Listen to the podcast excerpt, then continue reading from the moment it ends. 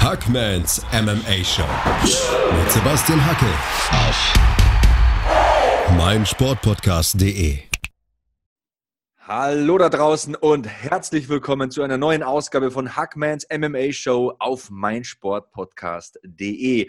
Am vergangenen Wochenende habe ich I gegen Calvillo auf der Zone kommentiert und eigentlich wollte ich eine Review-Episode aufnehmen, aber ich war irgendwie so sauer, denn in beiden Hauptkämpfen haben Kämpfer bzw. Kämpferinnen das Gewichtslimit nicht geschafft.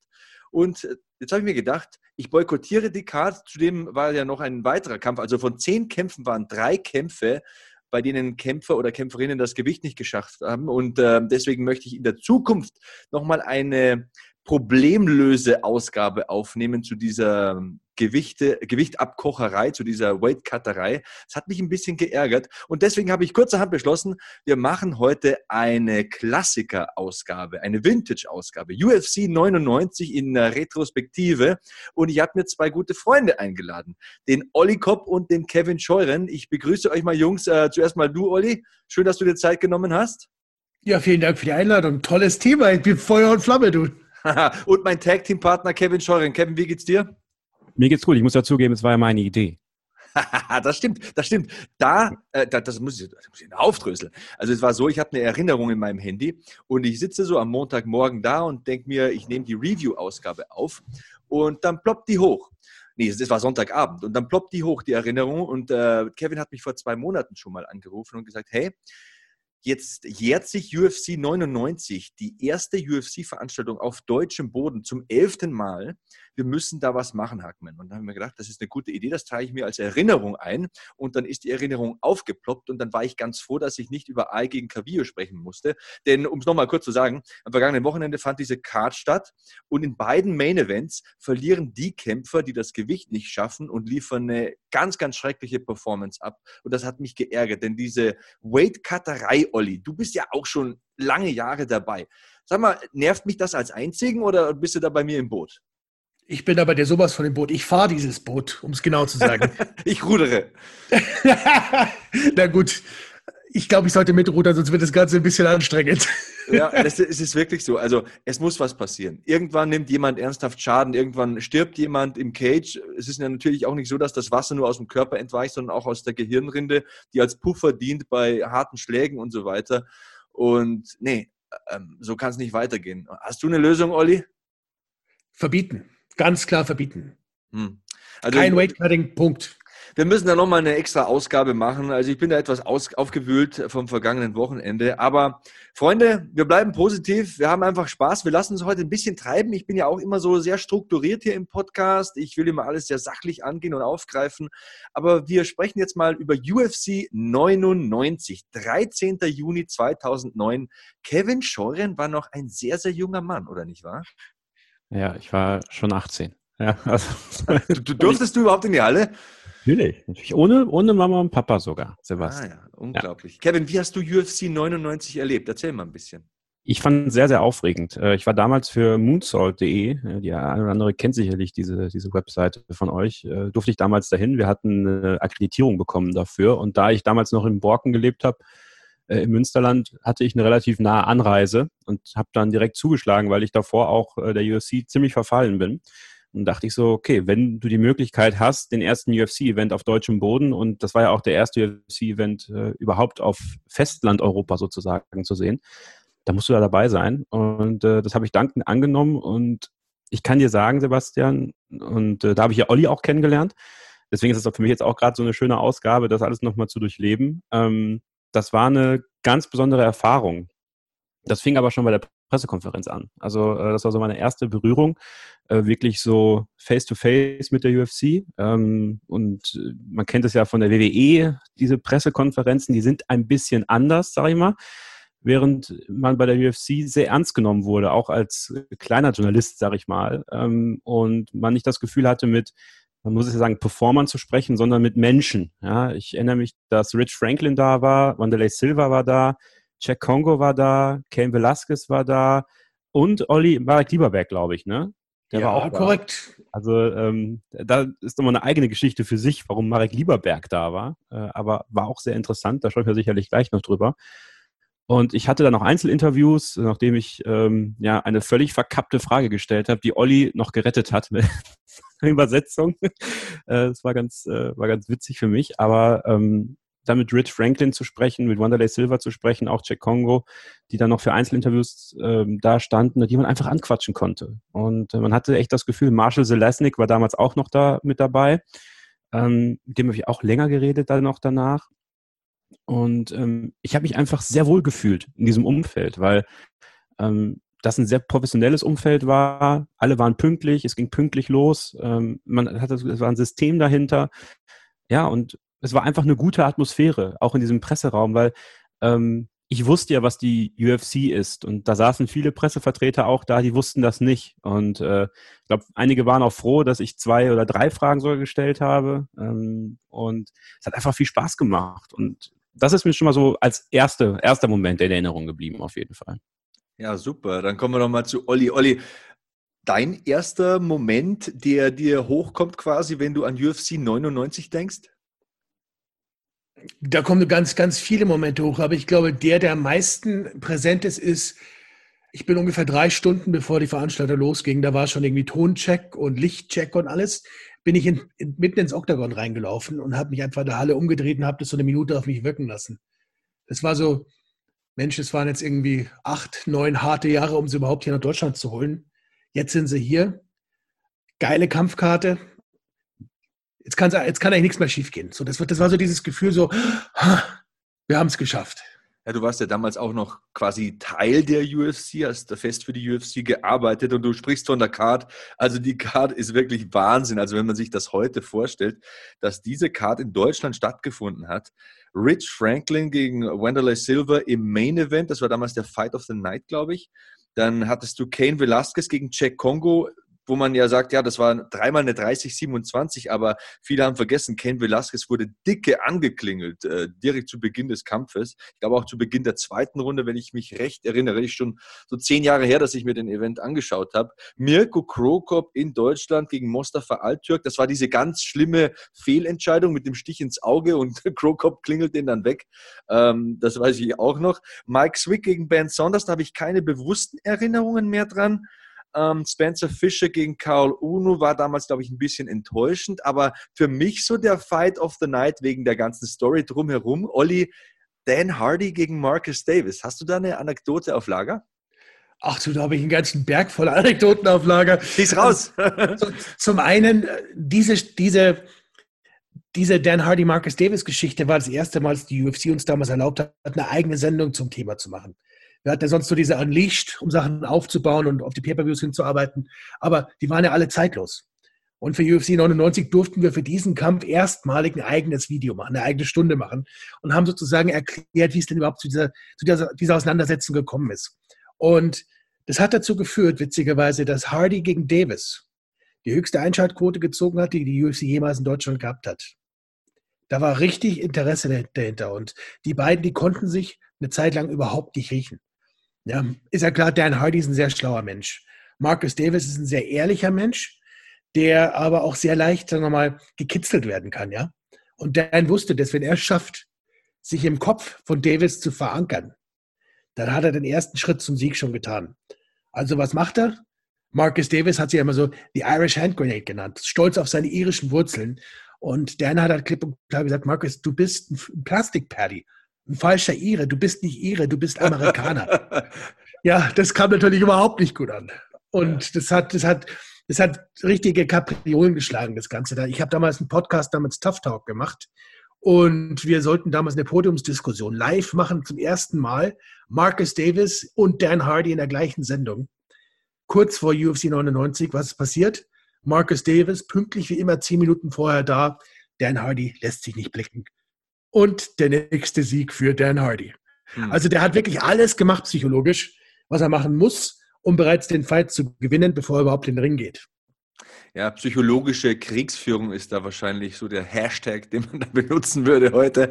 Damals war das ja noch nicht so präsent mit den sozialen Medien. Ähm, Kevin, gibt es einen äh, Kampf, der dir so besonders in Erinnerung geblieben ist? Stefan Struve gegen Dennis Voynich. Oh, das Schlachtfest. Das ist äh, aus mehreren Gründen. Also ähm, erstmal eine riesige Geschichte von Stefan Struve. äh, wie er da zurückgekommen ist, äh, nach diesem wirklich derben Cut. Ja, also das hat schon, das war schon hart. Noch viel härter war, dass der Kollege der Bildzeitung, der neben mir saß, genau ein Foto am ganzen Kampfabend gemacht hat. Genau davon. Und der, dieses Foto war natürlich auch am nächsten Tag dann schön äh, in der Bildzeitung zu sehen. Habe mich ein bisschen geärgert, weil die Kampfkarte sehr, sehr harmlos war für UFC-Verhältnisse. Und ich glaube, da hat man auch drauf geachtet. Äh, oder das, also das kann Olli vielleicht noch ein bisschen mehr darüber erzählen, aber ich glaube schon, dass einige ähm, einige schon einen Gang eher zurückgeschaltet haben, als wirklich Vollgas zu geben. Also Blut sollte möglichst wenig fließen, aber da ist es dann passiert. Ja, und dann einfach dieser Moment, als diese Halle, das war ja der zweite äh, Prelim-Kampf, äh, als diese Halle dann angefangen hat zu beben, ja, alle dieses, dieses, dieses, ich hab, krieg das jetzt wieder in den Kopf, dieses Oh, als dann, als dann dieses blutige Gesicht von Stefan Struve zu sehen war und dieses Beben, als er das Ding im Real Naked Choke, dann doch noch gewonnen hat. Ähm, das war krass und das hat, ähm, das hat, glaube ich, die Erwartungen sehr hochgeschraubt. Ähm, und dementsprechend ab dann gab es, glaube ich, äh, zwei Decisions. Ich glaube, es gab vier oder fünf Decisions am ganzen Abend. Da ist das wieder so ein bisschen abgeflacht, bis dann bei Mirko Krokop die Halle wieder ausgerastet ist, weil so viele Kroaten da waren. Also ähm, es war so, es, also dieses, dieses Struve gegen Stoinic, das ist mir im Kopf geblieben, aber dieses Stimmungsauf und Ab, auch Dan Hardy, der die, der die, der die Massen ordentlich angefeuert hat, Dennis Siever und Peter Sobotta, die ja auch noch Kämpfe hatten. Ähm, Peter ja leider verloren, äh, Dennis dagegen gewonnen. Ähm, ja, aber, aber Stefan Struve, den habe ich danach noch im, im, im, im Kämpferhotel gesehen mit diesem riesen Pad auf dem Kopf, äh, aber total glücklich und das ist, äh, glaube ich, so, das ist mir in Erinnerung geblieben auf jeden Fall. Hinter mir hängt übrigens ein Stefan Struve Autogramm. Ein Jahr später habe ich mir das äh, erhaschen können in Oberhausen. Das ist ja, glaube ich, UFC 99 war die einzige Show der UFC in Deutschland, die ich nicht in der Halle vor Ort gesehen habe. Deswegen, ja, ist es so interessant, eure Geschichten zu hören. Auch über diesen Cut und über dieses blutüberströmte Gesicht möchte ich gleich noch mal ein bisschen sprechen. Ich habe da nämlich eine interessante Theorie. Vorher brauchen wir 30 Sekunden Pause hier in Hackmans MMA Show auf meinsportpodcast.de und dann geht's weiter mit mir, Kevin Scheuren und Olli Kopp. Wir sprechen heute über eine Vintage-Veranstaltung über UFC 99. Dranbleiben. Schatz, ich bin neu verliebt. Was? Da drüben. Das ist er. Aber das ist ein Auto. Ja, eben. Mit ihm habe ich alles richtig gemacht. Wunschauto einfach kaufen, verkaufen oder leasen. Bei Autoscout24. Alles richtig gemacht. Hey, Malte Asmus von meinsportpodcast.de hier. Ab März geht's weiter mit unseren 100 Fußballlegenden. Staffel 4 bereits. Freut euch auf Zlatan Ibrahimovic, Michel Platini, Cesar Luis Minotti, Paolo Maldini, um nur mal vier zu nennen. Und bis wir mit der vierten Staffel kommen, hört doch einfach noch mal rein in die bisherigen drei Staffeln. Ronaldinho, Sepp Meyer, Gary Lineker, Lothar Matthäus und viele weitere warten da auf euch. 100 Fußballlegenden. Jetzt überall, wo es Podcasts gibt.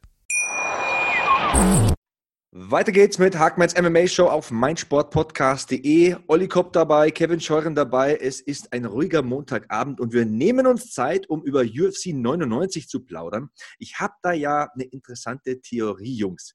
Diese Sache mit der Bildzeitung und dem blutüberströmten Gesicht und so weiter, diese ganzen Negativschlagzeilen. Olli, glaubst du, das hat mit dazu beigetragen, dass die UFC dann so ein paar Monate später aus dem Fernsehen verschwunden ist? Also maximal indirekt. Grundsätzlich war es ja so, dass im Vorfeld schon bereits über diesen Blutsport berichtet wurde. Und tatsächlich war es so, dass in der Presseberichterstattung, ich habe die recht, recht genau verfolgt danach, die Tatsache, dass Stuf trotz dieses Cuts noch weiter gekämpft hat und den Kampf nochmal gedreht hat, sogar positiv ausgelegt wurde. Ich okay. glaube, im Kölner, Kölner Stadtanzeiger war es, in der Süddeutschen Zeitung war was drin. Ich, ich krieg's nicht mehr genau zusammen, aber es war nicht so, dass das, dass das ausschließlich negativ aufgefasst wurde. Es war dann eher, dass gesagt wurde, ja, das war hart, das war brutal, das war blutig, aber der war nicht wehrlos. Der kam in den Kampf zurück, hat das Ding gedreht und noch gewonnen. So, und das war teilweise sogar positiv. Es gab Gründe, warum es dann mit der UFC im DSF zu Ende ging, können wir gerne auch noch drüber sprechen. Gerne. Aber ich, ich vermute, wenn das Ding einen Anteil dran hatte, war es eher ein kleiner. Okay, ah, dann äh, beleuchte uns, äh, erleuchte uns, äh, Olli. Ähm, wie war das denn genau? Du bist ja jemand, du hast für die UFC gearbeitet, wie gesagt. Du hast auch für äh, Fernsehsender, für verschiedene Fernsehsender gearbeitet. Du hast da ein bisschen Insight. wie kam es denn dazu, ähm, dass die UFC schlussendlich äh, vom Äther ging? Ja, es gab da zwei Sachen. Also das eine ist, es gab direkt nach UFC 99 einen Geschäftsführerwechsel beim DSF. Oliver Reichert wurde abgesetzt und es kam eben dann Celko. Das war die eine Geschichte. Das heißt, da gab es schon mal so eine kleine Disruption, weil es relativ viele Leute beim DSF gab, die keinen Bock hatten auf das Thema UFC. Und die Quoten waren eigentlich so gut, dass sie keinen Grund hatten, dagegen zu sein. So. Wir haben dann angefangen, Ultimate Fighter auszustrahlen. Damals diese legendäre zehnte Staffel hier, diese Heavyweight-Staffel mit, mit Kimbo Slice und Roy Nelson und gleich die erste Folge, die wir übrigens von der FSF, also der Kontrollstelle, die, die festlegt, ab wie vielen Jahren ein Fernsehformat freigegeben wird und dann natürlich daraus folgt, wann es ausgestrahlt werden darf. Die hatte die Folge ab 16 freigegeben und wir haben die ausgestrahlt und es kam eben in dem Kampf, der ja am Ende jeder Folge steht, dazu, dass einer der Kämpfer einen Cut gehabt hat und ziemlich gesaftet hat.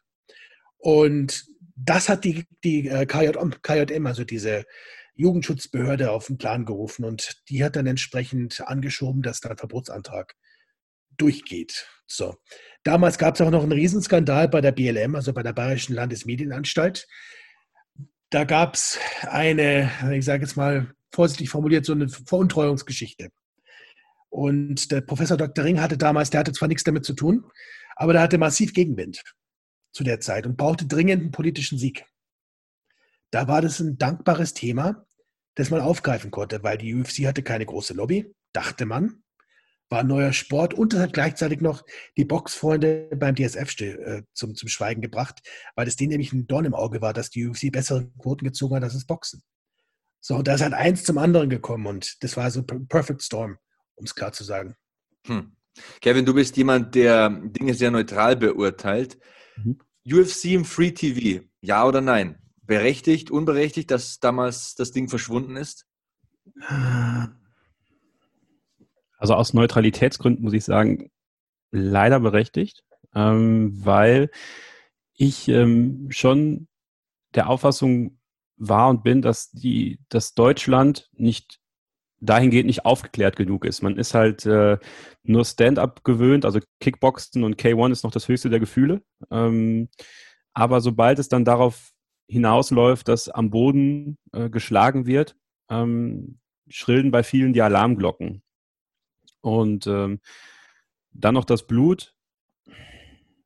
Ob man es nicht nach Mitternacht hätte erlauben können und ab 18, das sei mal dahingestellt, weil ob ich jetzt, ich sage das jetzt mal hart, ob ich jetzt Sexwerbung sehe oder, oder UFC sehe, es ist beides jugendgefährdend in Anführungsstrichen, aber man hofft natürlich, dass dann die Jugendlichen nicht mehr gucken. Also ähm, ab 22 Uhr sicherlich nicht, ähm, aber ab 0 Uhr hätte man es schon machen können. Aber ich kann auch verstehen, dass aufgrund der Wahlen, die auch ähm, waren, dass natürlich dann viele auch politische Gründe dahinter hatten, das zu verbieten. Ne? Also glaubst du, glaubst du, dass Deutschland mittlerweile so aufgeklärt wäre und UFC läuft ja wieder, dass es oder bist du mittlerweile der Ansicht, dass es okay ist, dass die UFC im Fernsehen läuft? Lass mich so fragen.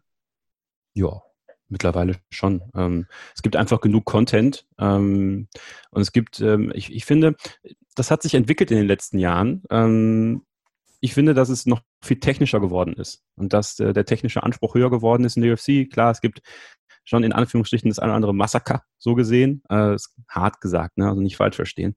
Aber ich finde, es ist nochmal technischer geworden ähm, und es ist nochmal anspruchsvoller geworden, weswegen ich schon glaube, dass es jetzt die Möglichkeit gäbe, das zu tun. Die Frage ist, ähm, will die UFC das überhaupt jetzt noch in Deutschland? Ähm, oder hat man nicht jetzt äh, starke Partner mit The Zone, ähm, die, wenn man ehrlich ist, für 9,90 Euro ist ja quasi schon Free TV heutzutage. Ähm, dass, dass man da, oder 11 Euro, dass man da ähm, alles sehen kann, was man sehen will, plus ähm, über, über ähm, na sag schnell, Fight Pass mhm. kann man ja dann auch noch gehen. Aber ich glaube, dass der, dass der Drang der Fernsehanstalten, die UFC ins Free TV zu holen, einfach auch nicht mehr da ist. Dafür ist, glaube ich, äh, damals zu viel kaputt gegangen.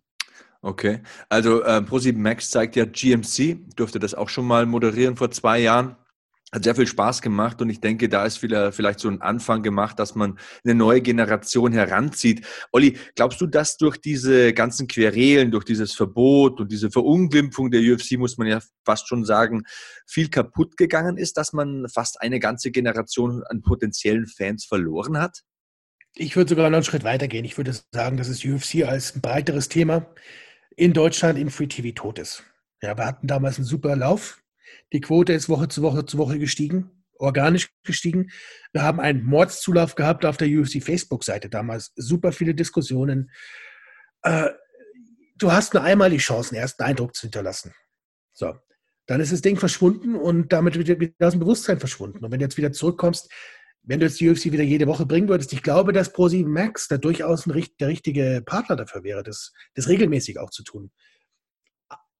Mein Problem ist nur eines, und zwar, dass mein Eindruck ist, dass der deutsche Markt sich, sich davon wegentwickelt hat. Okay. Also Box, selbst Boxen ist ja momentan nicht mal so die ganz große Sache. Und Kampfsport zieht in Deutschland momentan nicht die allergrößten Quoten, um es so zu formulieren. Jetzt stelle ich mal die Reizfrage, die stelle ich wieder Kevin, weil ich weiß, dass er anderer Meinung sein wird. Ich behaupte, Boxen ist viel schlimmer als äh, Mixed Martial Arts und ich werde es auch begründen. Es gibt mehr Runden, eine längere Kampfzeit im Schnitt und es wird viel mehr zum Kopf geschlagen als jemand, der sich selbst oft schon die Nase gebrochen hat und schon diverse Cuts hat, äh, hatte und äh, auch Zähne verloren hat und so weiter, weiß ich, dass das alles nicht so schlimm ist. Ähm, die Schläge zum Kopf sind das eigentlich Schlimme. Die Verletzungen, die, die eben keine Brüche sind oder Zerrungen, sondern die halt zwischen den Ohren passieren. Äh, argumentier mal dagegen, Kevin. Oder würdest du dagegen argumentieren, wenn ich sage, Boxen finde ich tatsächlich schlimmer als MMA, in Anführungszeichen schlimmer? Nein, überhaupt nicht, Sebastian. Also ich weiß nicht, da schätzt mich falsch ein. Ähm, äh, würde ich, würde ich dir total zustimmen. Das Ding ist aber, dass Boxen in der deutschen Gesellschaft einfach einen ganz anderen Stellenwert genießt oder genossen hat, als es äh, Mixed Martial Arts ist. Plus der Fakt, dass eben zwei Männer auf Füßen stehen, sich auf die Nuss hauen, ist einfach so archaic irgendwie schon. Ähm, das kennt man so. Und das ist okay so, weil das macht ja auch jeder, wenn er äh, in der Kneipe nachts um drei zu viel getrunken hat. Aha, so ist das. Ich nicht, also ich, ich verwickelt, aber ähm, verstehst du, was ich meine? Also es ist halt dieses, dieser Fakt, es wird nicht am Boden geschlagen, sondern es treffen sich zwei Leute im Ring, sie schlagen sich mit, ähm, man sagt da gepolsterten Handschuhen, wer schon mal Boxhandschuhe hatte und die gegen die Birne bekommen hat, der weiß, äh, das ist auch nicht eben so wegzustecken. Da sind diese UFC-Gloves bis auf ähm, den Fakt, dass die Finger halt in die Augen kommen können, sogar besser für, für das menschliche, für den Kopf und das Gesicht. Also tendenziell gibt es weniger Platzwunden. Ähm, würde ich dir voll zustimmen, ähm, dass Boxen da ähm, wesentlich schlimmer für, für den menschlichen Kopf auf Dauer ist, äh, als es Mixed Martial Arts ist. Der Gentleman-Sport Boxen. Olli, bist du eigentlich Box-Fan? Ich war zu Zeiten so von Mike Tyson, zu seiner Hochzeit habe ich gerne mal Boxen geguckt. Oder hier Hector Camacho, so diese Zeit. Aber so richtig zündet es bei mir nicht. Mir fehlt immer was ich weiß die Techniken zu schätzen, die Athletik der Boxer zu schätzen, die Ausdauer zu schätzen. Aber ich denke mir immer, fix nochmal, mach doch endlich mal einen Takedown. sehr, sehr schön, sehr, sehr schön. Äh, Wäre nicht so gut, glaube ich. Aber ähm, Tyson kehrt ja zurück. Also ich habe ja schon mit diversen Podcast-Gästen hier gesprochen, dass ja dieses potenzielle äh, Rematch vom Rematch gegen Evander Holyfield im ähm, Raum steht. Würdest du es schauen? Auf alle Fälle. Iron Mike, ja. Ähm, Kevin, faszinierender Typ, oder? Jetzt hat er wieder die Kurve gekriegt, war ja so richtig auf dem absteigenden Ast nach seiner Profikarriere.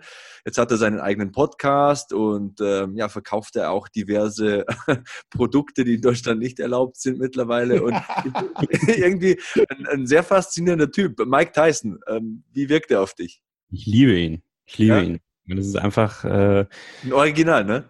Es ist ein Original, es ist so ein bisschen das, was man, was man im Boxen teilweise auch vermisst, also was man durch die Klitschko-Zeit vermissen durfte, leider, dieses auch mal Großmaul sein und das auch dann widerspiegeln im Ring. Ähm, ich mag das. Und äh, Mike Tyson ist ein Phänomen für mich. Äh, es ist vielleicht sogar vielleicht noch phänomenal, also die wilde Zeit äh, so überstanden hat, wie er sie überstanden hat und jetzt noch in den Ring steigen will. Also muss man einfach mal so sagen. Ähm, und ich muss zugeben, ich fände es auch ziemlich geil, wenn es dieses, äh, diesen, diesen, diesen Kampf nochmal geben würde, Tyson gegen Holyfield. Ähm, und würde es mir natürlich auch angucken. Und äh, ja, ich liebe Mike Tyson, ist einfach ein grandioser Typ. Ja, ich habe da auch eine Geschichte zu ihm. Also Mike Tyson, ich weiß also in den 90er Jahren, ich glaube, das war noch Premiere damals. Da konnte man sich diese Kämpfe bestellen. Das hat ein Heidengeld gekostet damals. Und äh, mein Dad und ich, wir sind ewig wach geblieben, wirklich ewig, haben uns jeden Vorkampf angeschaut und äh, ja, dann kommt eben der Tyson und pumpt da einen weg. Ich glaube, es war erste, zweite, vielleicht lass es zweite Runde sein. Also es hat halt nicht lange gedauert und dann war es irgendwie so halb fünf, fünf Uhr morgens und dann haben wir gedacht, so, jetzt gehen wir ins Bett, Papa. Ne? Also der Tyson wieder mal einen weggepackt. Also es war schon faszinierender Typ. Olli, ich habe ja immer so diese äh, Theorie, dass die meisten seiner Gegner einfach vor dem Kampf schon verkackt haben, weil dieses Gesicht, diese Augen, der dir gegenübersteht, da willst du überall sein, aber nicht in der anderen Ecke. Ja, ich habe da, ich kann da ein bisschen aus dem Nähkästchen plaudern. Ich hatte mal das große Glück, mit Tyson zwei Wochen lang durch die Militärbasen hier in Europa zu tingeln und da gab es die eine oder andere Chance auch mal für ein Gespräch so im Bus. Und ich habe ihn gefragt, wie hast du es eigentlich hingekriegt, dass du immer so dermaßen auf Strom warst, als du in den Ring gestiegen bist? Hat er gesagt, ja, es war ganz einfach. Äh, eine Woche vor dem Kampf hat mein Manager meine Medikamente abgesetzt. Tyson, Tyson ist ja schizophren. Oh, das wusste ich gar nicht.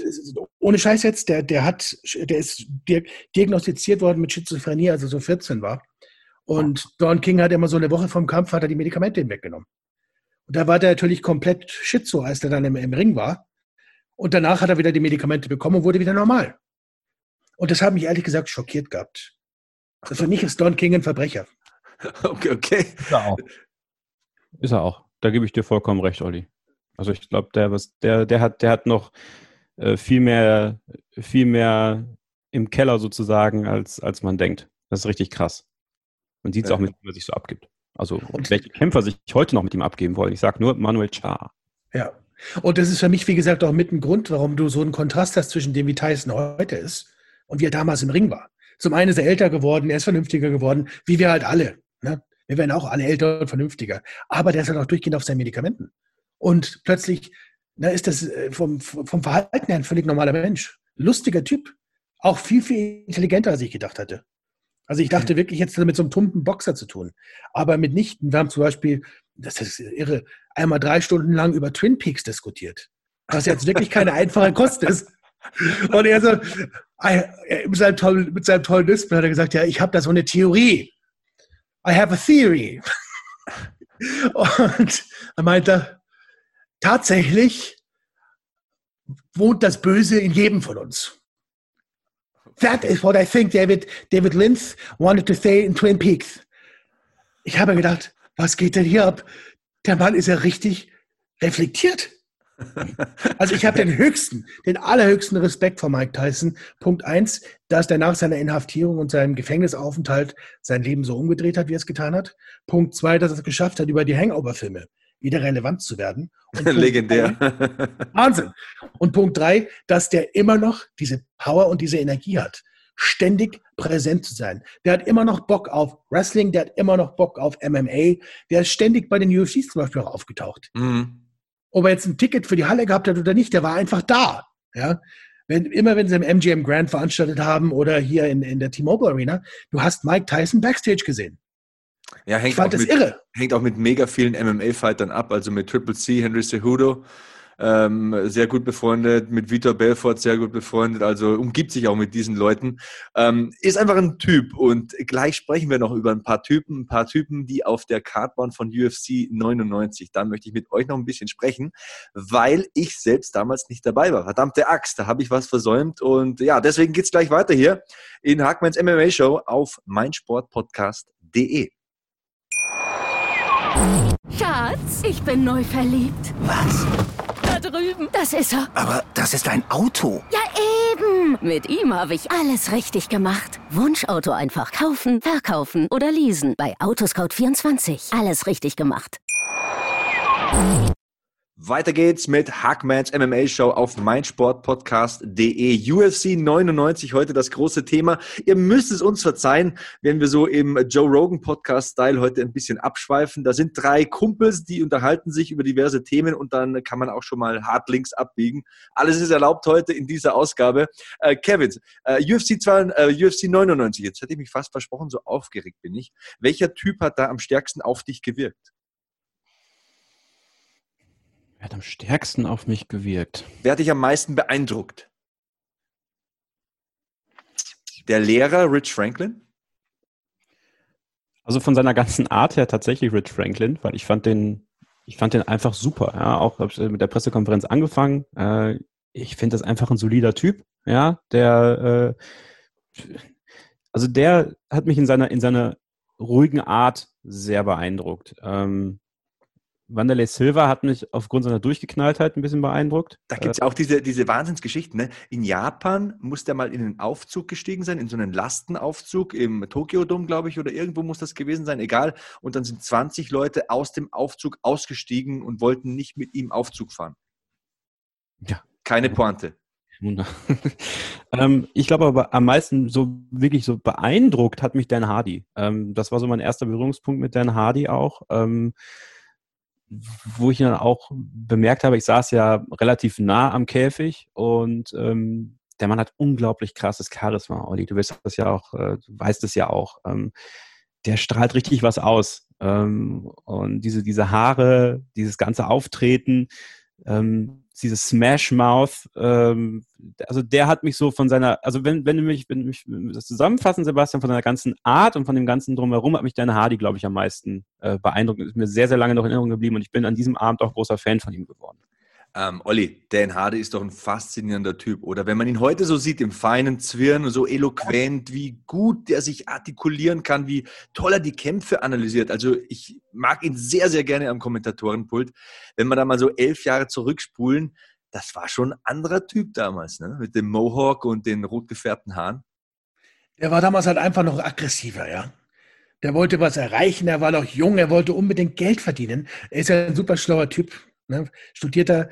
Äh, ich habe den schon erlebt, dass er Politiker auseinandergenommen hat in Diskussionen. Der Typ, der ist richtig, richtig, richtig gut. Und UFC 99 hat ihm damals einen riesen Auftrieb gegeben. Weil Punkt 1 hat gemerkt, hey, wir im Trash Talk kommen ja durchaus weiter. Und das zweite war, ich bin Engländer, ich bin in Deutschland und ich werde hier nicht aus der Halle geboot. Was geht denn hier ab? Also für mich ist bei ihm der Groschen gefallen bei, der, bei dieser Veranstaltung, dass er das Potenzial hat, auf der ganzen Welt ein Star zu werden. Wer hat dich auf dieser Karte am meisten beeindruckt? Ich wollte, ich würde sagen, ich, ich möchte sagen, der Main Event, also Vanderlei und Rich, da gleich noch eine Anekdote zu. Aber für mich ist es tatsächlich Stefan Struf. Hm. Wir hatten damals so eine BlackBerry Messenger Chatgruppe mit, mit Marshall Savasnik, also dem damaligen UFC-Europachef. Lorenzo war da drin, äh, Marek Lieberberg war drin und zwei, drei, Joe Silver und zwei, drei andere Leute noch. Vor der Show hat es geheißen, so, Jetzt lass uns nur hoffen, dass da nicht, nicht irgendein großes Blutbad kommt. Hm. Dann haben wir Struf gegen Stolnitsch und ich schaue kurz auf den Blackberry und Marshall Spruch, der war so genau, der gemeint, of all the things, I, we wanted one thing for Germany, to not have a bloody fight. What happens? We get one of the bloodiest fights in UFC history das, war, das war so ein Moment, also mich hat es tief beeindruckt, dass Stefan Struf trotz dieser, dieses Cuts und dieser, dieser schlechten Lage, in der er eine Zeit lang war, so in den Kampf zurückgekommen ist, weil das verkörpert für mich, was ich am MMA-Sport immer geliebt habe, dass ein kleiner, eine kleine, ein kleiner Rückschlag nicht das Ende bedeutet. Ja. Und zum Thema Rich und, und Wanderlei Silver, ich bin ein großer Rich Franklin-Fan immer gewesen. Und bis heute, ich schätze ihn sehr, seine Frau, alles total liebe Leute. Aber der ging mal sowas von auf die Nüsse während der Fight Week, das kann ich dir gar nicht sagen. Weil er sich ständig über das deutsche Essen beschwert hat. Na, weil er gesagt hat, ja, das ist alles so schwer und so. Du, dann sag, was du brauchst, wir besorgen das. Nee, nee, ich brauche nichts, ich brauche nichts. Aber immer wieder gemault. Aber klar, wenn du abkochen willst, und der hatte noch einiges abzukochen, weil er irgendwie 15 Pfund zu schwer aus dem Flieger gestiegen ist. Also 15 Pfund schwerer, als er war, als er in den Flieger reingestiegen ist. Hm. Frag, frag mich nicht, wer das geschafft hat. Ja, Aber ich schätze, dass er viel Wasser angesammelt hat. Ja, Rich ist ja auch so ein Riesentyp gewesen. Ne? Der hat ja eigentlich im Halbschwergewicht gekämpft und war so einer der ersten, die das, die das so richtig raus hatten mit dem Cutten und immer punktgenau das Gewicht hatten. Im Gegensatz zur heutigen Generation, wo jeder Zweite so gefühlt das Gewicht irgendwie verpasst. Und das war ja ein Catchweight-Fight damals. Ne? Äh, Wanderlei wollte Richtung 185, glaube ich, kam auch aus der Pride-Zeit, aus dem Halbschwergewicht, hat aber dann eingesehen, dass er in der UFC da nichts reißen kann in der Gewichtsklasse. Und dann haben sich beide irgendwie in der Mitte getroffen. Oder habe ich das falsch in Erinnerung? Nee, das hast du absolut richtig in Erinnerung. Wanderlei war ja sowieso total lustig drauf während der Woche. Ich weiß nicht, Kevin, hattest du ihn auch mal gesehen? Ja, ja, wir hatten bei der äh, Pressekonferenz, äh, da hatte ich auch ein Interview mit ihm. Äh, es war Also sehr, sehr interessant, ähm, ihn zu interviewen. Der hat auch eine krasse Aura und äh, fand es aber auch faszinierend zu sehen, wie fixiert er dann doch auf das Interview war. Also ich hatte gedacht, dass er mit dem Kopf mehr woanders ist, aber das war cool. Nach dem, nach dem Wiegen, als wir zurück ins Hotel gekommen sind, hat er sich auf den Spielplatz, der neben dem Hotel war, gesetzt. Da war damals so eine Wippe und so ein kleines, kleines Karussell. Und der ist bestimmt eine halbe Stunde in dem Karussell rundherum gefahren. Nicht wahr, oder? Der ist, Wanderlei Silver, ich muss, ich muss wirklich sagen, so, so sehr er in den letzten Jahren abgebaut hat. Psychisch. Ja. Der Mann, der hat ein solches Charisma gehabt und der war zu jedem Spaß zu haben früher. Das war, ich habe das erst überhaupt nicht zusammengekriegt mit dieser Aura, die er so bei Pride gehabt hat, wo ich mir gedacht habe, so, da würde ich auch aus dem Aufzug aussteigen, wenn der einsteigt. Der war sowas von anders. Ich habe den, ich glaube 97 oder was es war. Nee, Quatsch, 2007 hatte ich ihn in Vegas in seinem Studio besucht. Der hat da so ein richtig großes Gym da gehabt. Und es hat mich so beeindruckt, dass in diesem riesen Gym ungefähr ein Viertel dieses Gyms als Kinderspielplatz reserviert war. Da hat er so kleine Sachen aufgebaut gehabt, damit die Leute, wenn sie trainieren, ihre Kinder mitbringen können und die Kinder betreut werden. Und Kinder, cool. sind, Kinder waren für den immer das, das absolut Wichtigste. Er hat immer gesagt, Children are our future. We have to be good to the children. Was auch nicht ganz falsch ist. Ne? Also ich habe selbst zwei Kinder und ich würde dem durchaus zustimmen. Aber Wanderlei Silver, meine Güte. Also ich habe ja vor ein paar Wochen eine Pride-Ausgabe gemacht und ich schaue ja seine Kämpfe jetzt auch schon ja, 20, 25 Jahre. Und der Typ hat ja Schlachten bestritten. Also das ist so ein Wort, das wird inflationär benutzt und ich bekenne mich auch schuldig im Sinne der Anklage.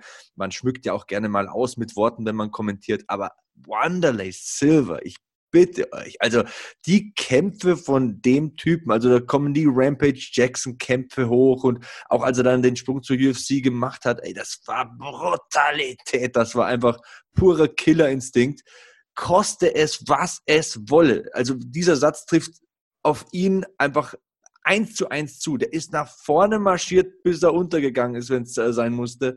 Das war ein Krieger vor dem Herrn Olli. Also wenn ich äh, sagen müsste, der Kämpfer aller Zeiten mit dem größten Kampfgeist, ich glaube, ich würde Wanderlei Silver sagen. Der hätte, der das, hätte nie aufgegeben. Das würde ich unterschreiben. Die Sache, die mich bei ihm immer fasziniert hat, ist, dass er keinerlei Erhöhung gehabt hat. Die meisten Kämpfer überlegen sich sehr genau, gegen wen sie in den Ring steigen. Und als sie ihm damals Mark Hunt angeboten haben, jeder oh, vernünftige Mensch oh, ja. hat gesagt, oh ja, that shit. Wanderlei oh, ja. hat, hat gesagt, machen wir. Da, da gab es doch gar kein Schwergewicht, da gab es doch kein Schwergewichtslimit in dem Kampf, oder? Richtig. Hm. Oh, da war Mark Hunt mit 295 Pfund oder so, glaube ich, ne? mit der Atomic Butt Bomb, wo er über die, über die Deckung von Wanderlei gesprungen ist. Du, das war für mich einer der besten Fights, die ich jemals gesehen habe. Du, der hat, der hat für mich Heavyweight, Heavyweights fangen zu weinen an, wenn sie an die Schlagkraft von Mark Hunt denken. Und da kommt einer, der ist ein aufgeblasener Mittelgewichtler und sagt, hey, gib mir den Kerl, mir egal. Ja, das Einzige, was wirklich schade war, ist, Wanderlei war ja ganz, ganz lange ungeschlagen. Und durch die Punktniederlage gegen Mark Hunt, die eigentlich fast mit Ansage war, ja, einfach aufgrund des Gewichtsunterschieds, das hat ihm halt ein bisschen, ein bisschen aufgehalten in Japan. Aber über den Fight spricht heute noch jeder. Unglaublich, unglaublich. Kevin, an was, denk, an was denkst du, wenn du an Wanderlei Silver denkst? Pride. Pride. An Pride. Und diese ganze, ja, wie ich gerade schon gesagt, diese Aura, die er hat, ähm, diese Galligkeit, die er hatte auf den Sieg, diese Galligkeit, seinen Gegner zu dominieren. Und ähm, ja, zu vermöbeln, einfach vermöbeln. Es ist einfach ein Tier gewesen, ähm, was für den Kampfsport, für das, was Pride damals war und auch für das, was die UFC war, zu dem Zeitpunkt wie gemacht war. Und äh, eigentlich eine ziemlich krasse Ehre, dass in Deutschland, also müssen wir überlegen, ne, in Deutschland hatten wir Silva, wir hatten Mirko Krokop. Ja, das war äh, auch das erste Mal, dass er in der UFC gekämpft hat, seit 2007, glaube ich, zu dem Zeitpunkt war das. Da war, war, auch, war der Kampf davor der Gonzaga-Knockout? Nee, Kongo. Ah. Kongo. Also das war ja, ähm, also äh, dann, dann sollte er gegen Heath Herring eigentlich antreten. Nee, Quatsch, das war Heath Herring gegen Kane Velasquez, ne? Genau. Äh, genau, genau. Ja. Kongo ist für äh, Heath Herring eingesprungen. Aber ich meinte, war der Kampf vor dem äh, Comeback von Krokop, war das, war das dieser furchtbare Gonzaga-Knockout? Olli, weißt du das noch? Soweit ich weiß, hatte der danach noch einen Kampf, aber der, war, der hatte einen Kampf gegen Jack Kongo, soweit ich ja, weiß. Genau. 2007. Und ich erinnere mich noch, ich war, ich war bei dem Kampf live dort und auf der Pressekonferenz danach meinte Mirko, der hat ja einige Tritte in den Sack bekommen von Kongo. Und meinte Mirko, ich bin zu alt für diesen Scheiß, ich habe die Chance. und dass er dann mit weniger als zwei Wochen Vorlauf in Deutschland sein Comeback feiert. Ja, das war für mich, das hat, vor allem, das war eine reine Lorenzo-Aktion, weil Lorenzo gesagt hat, ich will, dass Mirko Krokop auf dieser Karte ist. Die Halle war da bereits längst ausverkauft. Das hatte also wirklich keinen finanziellen Wert mehr. Aber er wollte die Karte so vollpacken, wie es nur irgendwie ging. Ja, also bei Krokop muss ich immer, sorry, also er ist ein legendärer Typ und äh, ich durfte auch schon Kämpfe von ihm äh, auf der Zone ähm, kommentieren, also die Bellator-Kämpfe also dieser Knockout gegen Gonzaga, wenn ich an den denke, das ist für mich vielleicht der schlimmste K.O. aller Zeiten. Ich meine, dass so eine Heavyweight-Legende wie Krokop so K.O. geht, das Bein komplett verdreht, der war komplett abgeschalten, er hat sich nicht mehr bewegt. Also auf meiner Top Ten List der fürchterlichsten Knockouts aller Zeiten ist das, glaube ich, Platz eins. Äh, Olli, hast du einen furchterregenderen, wenn es dieses Wort gibt?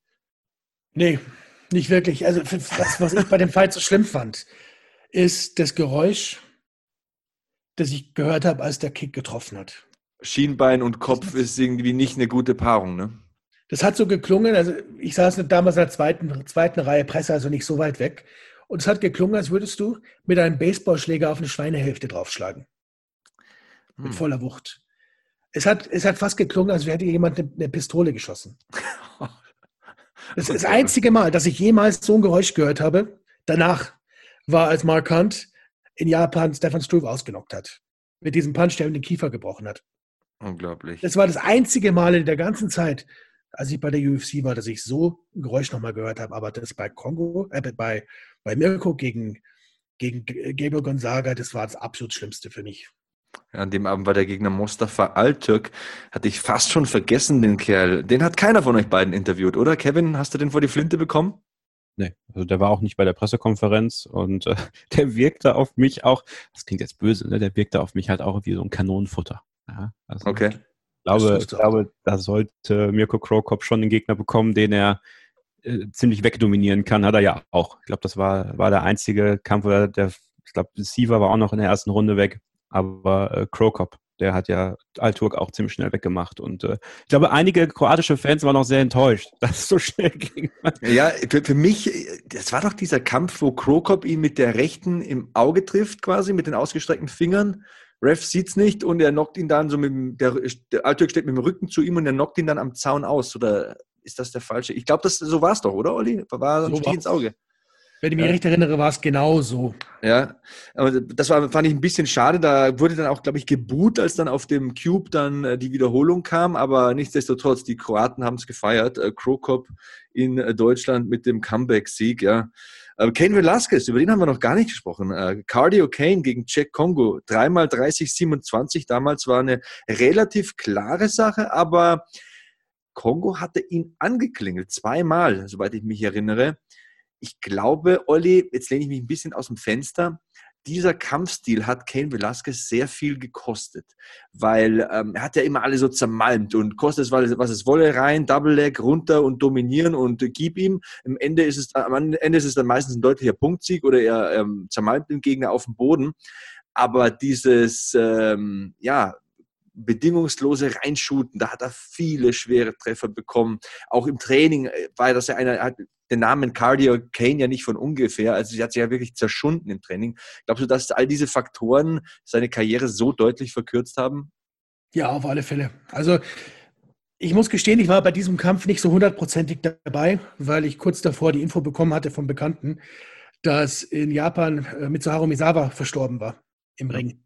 Deswegen war ich da ein bisschen abgelenkt und ich erinnere mich aber noch sehr gut daran, dass Kane jedes Mal, wenn er versucht hat, einen Takedown durchzukriegen, so einen kurzen Uppercut bekommen hat, der in die Lichter kurz ausgeknipst hat. Jedes Mal. War ihm aber egal. War ihm, war ihm total egal. Ja, war ihm völlig wurscht. Weiter nach vorn. Hat das Ding gefressen wie Frühstück. Runterschlucken weiter. Also das hat mich aber, beeindruckt. Aber schon erst mal auf dem Boden. Also der hat, du hast gemerkt, der hat ihm wehgetan. Aber er hat immer weiter nach vorn, weiter nach vorn, Takedown geholt. Und dann hatte Kongo natürlich keine Chance mehr. Mit Kane auf dir drauf hast du ein Problem. Bloß, ich glaube, was bei Kane wirklich das Riesenproblem war, war der Kampf gegen Brock Lesnar. Ich hatte ihn ja vor, vor zwei Jahren mal interviewt, wo er gesagt hat, ich habe den Kampf zwar gewonnen, aber Brock Lesnar hat die Schlacht gewonnen. Okay. Oder hat, er hat den Krieg gewonnen, besser gesagt. Weil bei diesem ungestümen Takedown von Brock hatte, ähm, hatte Cain Velasquez seinen Arm so dumm auf den Boden gebracht, um ihn abzublocken, um den Sturz abzufedern, dass er sich die Schulter komplett kaputt gemacht hat. Und das war der, der Beginn von all den Problemen, die danach gekommen sind. Okay. Weil er dann zu, zu lange sozusagen diese Schulter versucht hat zu schützen, dabei die andere Schulter in Mitleidenschaft gezogen hat, die Hüfte dadurch in Mitleidenschaft gezogen hat. Er hat gesagt, das war der Anfang vom Ende für ihn. Oh, das, das wusste ich ja nicht. Das ist eine interessante Information. Also, dass ihn dieser Kampf doch so viel gekostet hat. Interessant zu wissen. Ähm, wir müssen eine kurze Pause machen. Wir haben da diverse Verpflichtungen und dann will ich mal wissen, was Kevin Scheuren noch so weiß äh, von Ken Velasquez. Er hat ihn ja auch interviewen dürfen. Gleich sind wir wieder hier bei Hackmans MMA Show auf meinsportpodcast.de. Schatz, ich bin neu verliebt. Was? Da drüben. Das ist er. Aber das ist ein Auto. Ja, eben. Mit ihm habe ich alles richtig gemacht. Wunschauto einfach kaufen, verkaufen oder leasen. Bei Autoscout24. Alles richtig gemacht. Vernimmt sich, was man will, dann wilde Gerüchte entstanden. Fast nichts davon stimmt. Tatort Sport. Wenn Sporthelden zu Tätern oder Opfern werden, ermittelt Malte Asmus auf meinsportpodcast.de. Folge dem True Crime Podcast, denn manchmal ist Sport tatsächlich Mord. Nicht nur für Sportfans.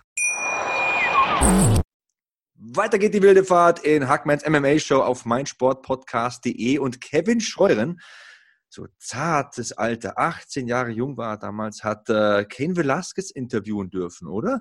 Ja, es gibt noch viel zartere Fotos von mir. Ja, also ich bin, äh, ich bin noch sehr jung gewesen damals. Äh, Sind die, sind die jugendfrei? die sind jugendfrei, die sind, die sind wunderbar angezogen, Olli. Ihr Ja. seid so herrlich bescheuert, ihr beiden. Ähm, Ken Velasquez war sehr wortkarg. Ich glaube, Pressearbeit war nie seine Lieblingsarbeit. Ähm, vor allem, weil das mit der englischen Sprache damals noch viel schwieriger für ihn war, als es das heute immer noch ist.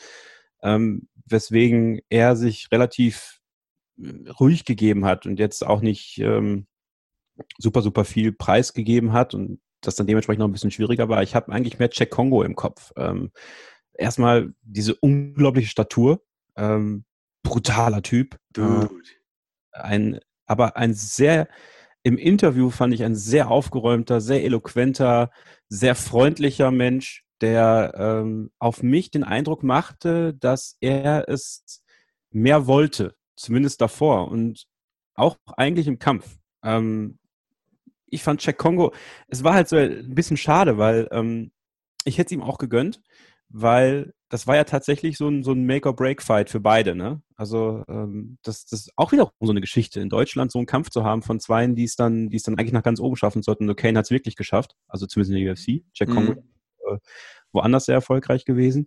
Ähm, aber äh, dass Kane Velasquez etwas mitbringt, was man braucht, nämlich ähm, die Fähigkeit, dass sich Leute mit ihm identifizieren können.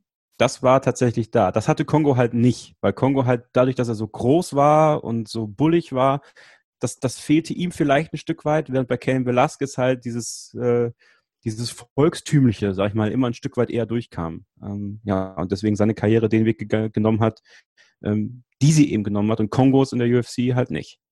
Also äh, vor meiner nächsten Reinkarnation, wenn ich mir da den Körper aussuchen kann, ich glaube, ich nehme Jack Kongo. Ich denke, das ist wahrscheinlich All-Time, äh, also wenn man so, so ein Team aufstellt, es gibt ja so das All-Star-Team in der NBA, wenn man das Team Best Body aufstellt im äh, Kampfsport, ist, glaube ich, Teamkapitän Jack Kongo. Wahnsinnskörper, Kevin, oder?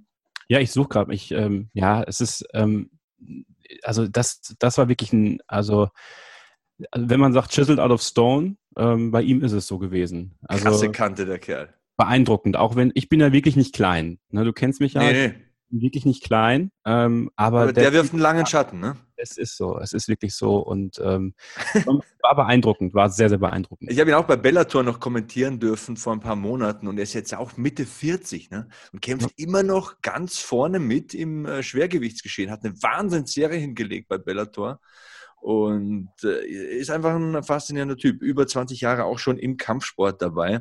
Äh, Kevin, wir müssen, glaube ich, mal den Hörern erklären, wer bist denn du eigentlich? Ich meine, du hast ja auch einen Podcast ähm, auf meinsportpodcast.de und heute habe ich auf Twitter gelesen, ihr habt da eine ausgezeichnete Meldung machen dürfen. Ähm, sag doch mal den Hörern, welche Reichweite ihr da habt mit diesem Podcast. Ja, ich moderiere Starting Grid, äh, den Formel 1 Podcast hier auf meinsportpodcast.de und ähm, das ist in den letzten Jahren ziemlich gewachsen, sodass wir im Mai 2020 über eine Viertelmillion Downloads hatten. Was wow.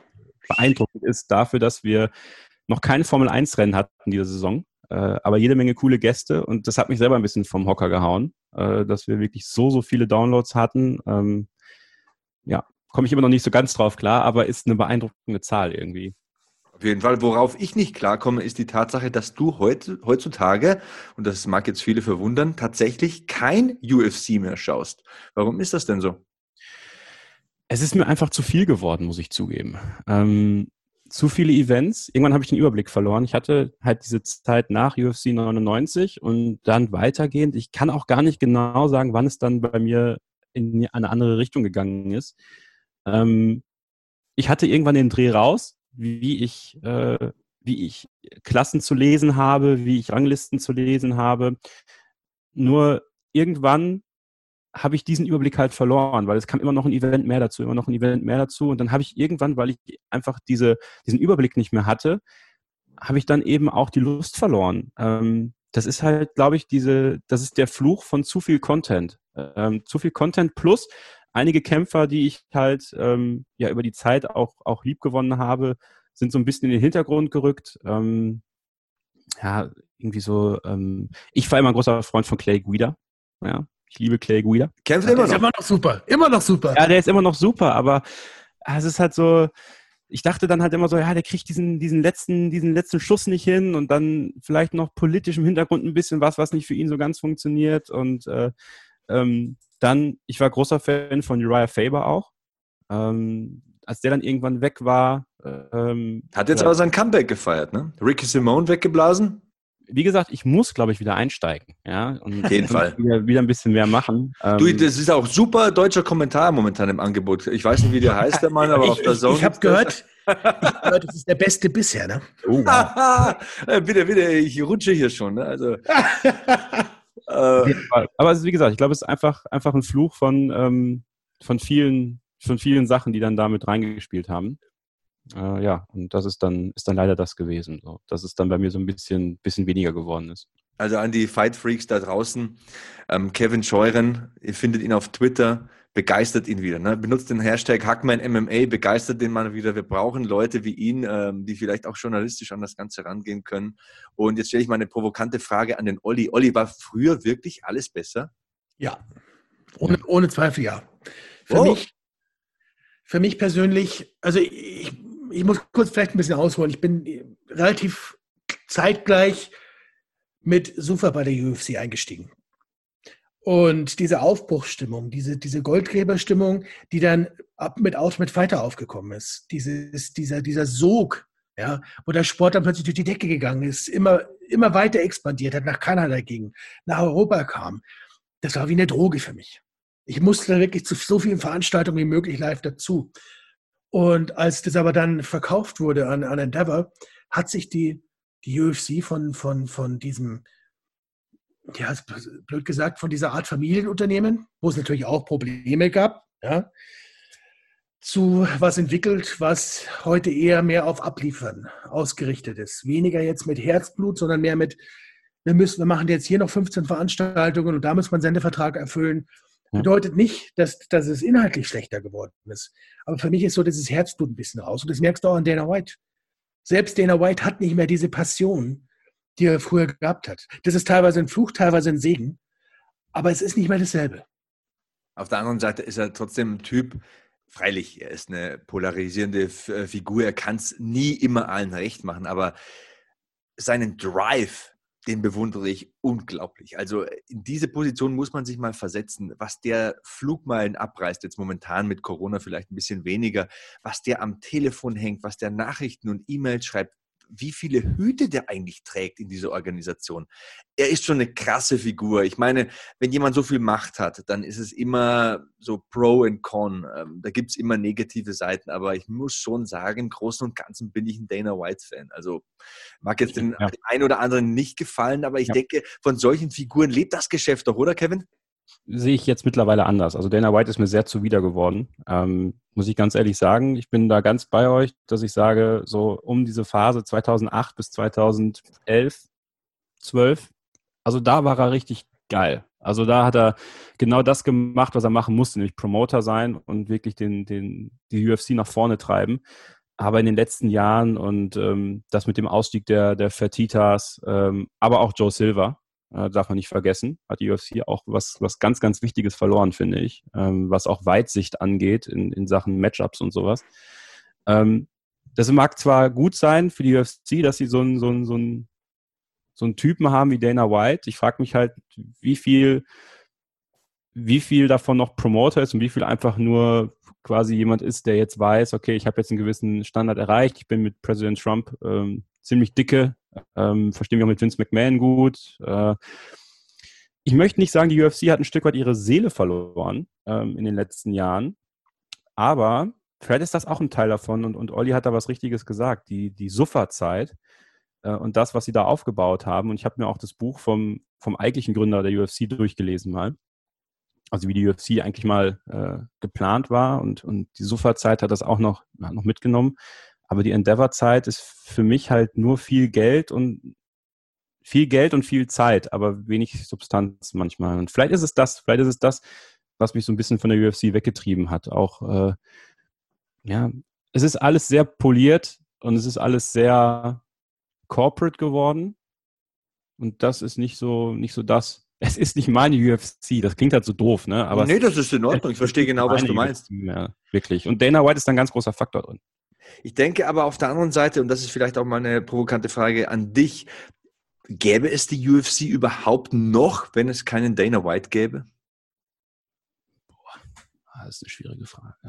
Ich denke vermutlich, nämlich nicht. Vermutlich nicht. Vermutlich nicht. Ich weiß, worauf du hinaus willst. Vermutlich nicht. Ähm, aber ich glaube, dass wenn es so weitergeht, die UFC es in dieser Form in fünf bis zehn Jahren auch nicht mehr geben wird. Okay, ja, interessant. Also ich, ich denke so, also Dana ist eine wahnsinnige Galionsfigur und hat unglaublich viele Posten, die er bekleidet. Und ich könnte das nie machen. Ich könnte die Leute sagen, Leuten sagen, du fliegst raus und dich nehme ich unter Vertrag und äh, hier bauen wir Stellen ab und hier kommen welche dazu und ähm, auf der Pressekonferenz irgendwelche ähm, Pressevertreter beschimpfen und so weiter. Aber ich bin MMA-Fan, ich bin Kampfsport-Fan und ich bin überzeugt, wenn es Dana White nicht gegeben hätte und wenn es ihn nicht gäbe, dann gäbe es diesen Sport in dieser Form nicht. Und deswegen bin ich ihm ein Stück, ein Stück dankbar. Es ist vielleicht übertrieben, was ich vorhin gesagt habe, Dana White-Fan, weil dazu gibt es auch zu viele negative Seiten. Also diese ganze Fighter-Pay-Sache, die Bezahlung der Kämpfer, der Reebok-Deal war nie so mein Ding. Und, weil, mein Gott, er muss diese Entscheidungen treffen. Ich möchte nicht in seiner Haut stecken, aber ich bin verdammt dankbar, dass es die UFC in dieser Form gibt. Ist Oliver Kopp eigentlich äh, Dana White-Fan oder steht er in der Mitte oder steht er total dagegen? Wie ist denn das bei dir? Äh, Dana und ich haben uns noch nie gut verstanden. Oh. Wir haben uns immer toleriert und ich gehe mit dir konform, dass Dana White extrem wichtig war, um die UFC zu dem zu machen, was sie wurde.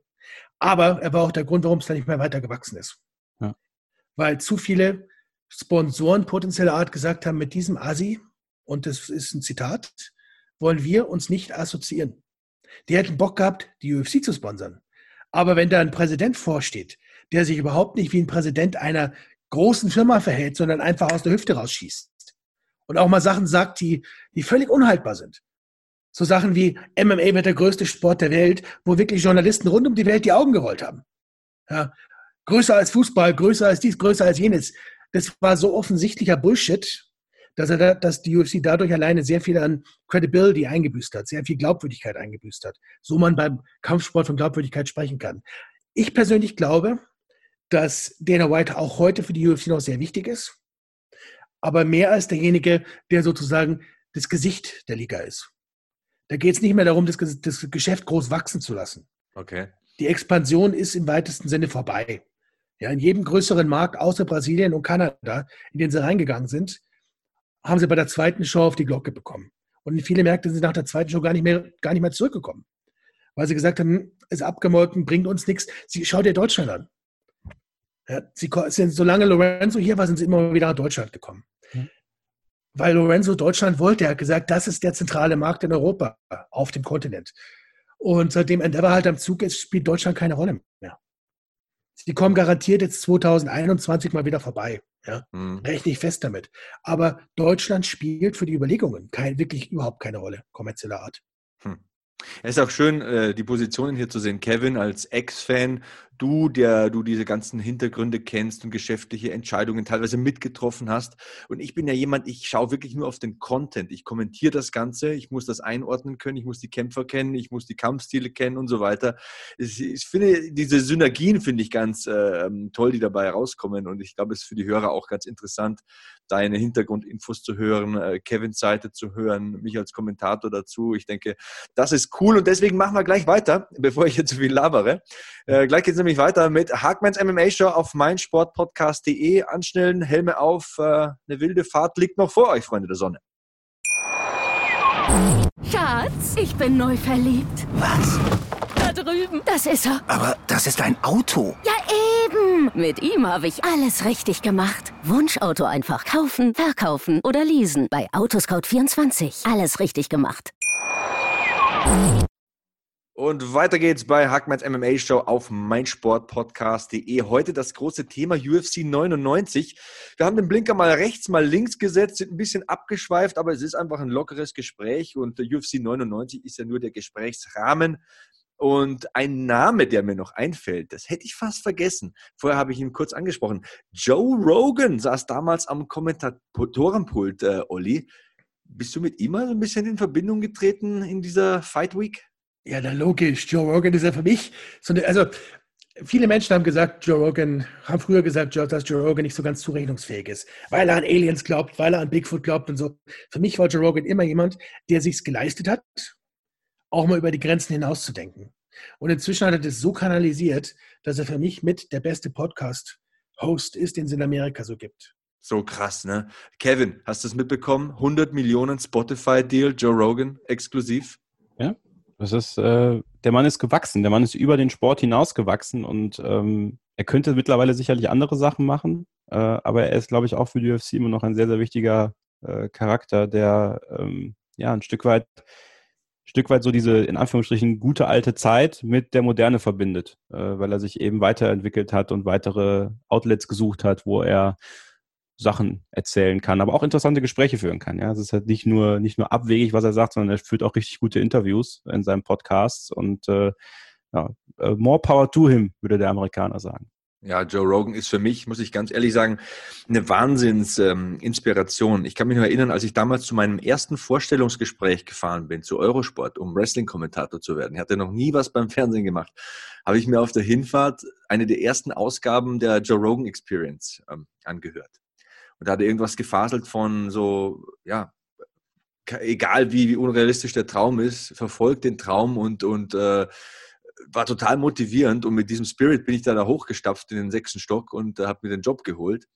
Und ich habe auch meinen ersten Podcast, Kevin, den ich mit dir damals hatte, ähm, Hackman Experience genannt, so quasi als ähm, ja, Hommage an Joe Rogan. Also er hat mich enorm ja. inspiriert, muss ich sagen, der Mann. So diese Sache, ich bin Sportler, ich kann was über Sport sagen, ich kommentiere Sport, ähm, aber ich mache auch andere Sachen, ich mache Game Shows und so weiter. Bin auch, also das bin ich jetzt nicht, ähm, aber er ist Comedian auch noch. Also in meinem Lebensweg hat er mich enorm inspiriert, muss ich sagen. Und ähm, mittlerweile bin ich, bei, bin ich bei vielen Themen nicht mehr so bei ihm. Also das kann man jetzt spießig nennen, aber ich finde es teilweise, was da gesprochen wird. Also ich habe jetzt den letzten Fight Companion angehört, was da Eddie Bravo von sich gibt, das ist teilweise schon, also das ist hart, das ist wirklich hart. Also da muss dann teilweise ausmachen, aber in der Gänze ist er eine enorm inspirierende Figur, oder Kevin? Absolut. Und ähm, ist, glaube ich, auch jemand, der eben, weil er so viel auch schon miterlebt hat und ähm, so viele Leute kennengelernt hat, jemand, der einen sehr, sehr breiten Horizont hat. Ähm, und ein absolutes äh, Vorbild sein kann für jemanden, der was erreichen will mit äh, sehr, sehr einfachen Mitteln, sage ich mal. Der fing ja auch ganz einfach an, als Backstage-Interviewer quasi auch ein Stück weit gefühlt. Hat umsonst gearbeitet, wissen Hat viele um- gar nicht, ne? Genau. Eine, eine erste Show für die UFC umsonst gemacht. Und ähm, wie er sich dann gemausert hat und, und man muss aber auch sagen, er hat natürlich auch damals sehr von der Paarung mit Mike Goldberg profitiert. Also das war wirklich ein, ein, ein Kommentatoren-Duo, was für mich so in Sachen äh, Combat Sports äh, Calling irgendwie ganz weit oben steht. Ähm, die sich auch super ergänzt haben und ähm, ist auch etwas, was die UFC verloren hat. Also John Anik ist gut, ja, aber nichts schlägt äh, It is all over von, von Mike Goldberg und diese Leidenschaft, die Mike Goldberg, der ja, glaube ich, auch keiner vom Fach war, so wirklich vorher, Nee. ähm, was der mitgebracht hat. Ähm, ist, ist auch wieder so ein Punkt, ne, wo man sagen kann, ja, ähm, ist auch ein Stück mit, mit weggegangen, als man Mike Goldberg hat äh, ziehen lassen oder wie auch immer das damals passiert ist. Olli, wie siehst du das? Ist da ein Stück von der Familie weggebrochen, als äh, Goldie ging? Ah, da schlagen zwei, zwei Herzen in meiner Brust. Oh, Goethe, Ich, Goethe. ich, will, ich will sagen ja, weil für mich, ich assoziiere mit UFC zur besten Zeit Joe Rogan, Mike Goldberg und Bruce Buffer. Das ist, das ist für mich UFC. Das Problem ist, dass Goldie irgendwann mental ausgecheckt hatte. Und das hast du gemerkt. Der war teilweise eine Parodie seiner selbst zum Schluss, weil er einfach selbst keinen Bock mehr gehabt hat. Und da fand ich es dann richtig zu sagen, ich verlängere nicht mehr. Hm. Aber zu viel Content. Das war ja, Ja, auch. genau, ne? genau. war- Er hat, er Ja. hat eine Pause gebraucht. Genau, genau. Und so, so wie viele, glaube ich, auch mal eine Pause gebraucht hätten da. Manchmal. Bei Joe Silver war es ähnlich. Entschuldigung. Äh, Alles gut, alles gut, fair game. Ähm, ich finde es ja gut, was Rogan macht, dass er sagt, er macht nur die nummerierten Veranstaltungen und hechtet da nicht in alle Pro Programme rein, denn ich finde es auch bei unserem Team gut, dass wir mehrere Kommentatoren haben und dass man auch mal drei, vier Wochen nichts kommentiert auf dem Kampfsportlevel, denn da gehst du wieder frisch ran und da hast du wieder so richtig Bock und bist heiß und das hört man einfach. Und Goldie hat ja am Ende alles kommentiert und ist dann weggegangen, wobei ich muss sagen, John Anik, das ist so ein unsung Hero. Also der bekommt mir teilweise viel zu wenig Credit ab.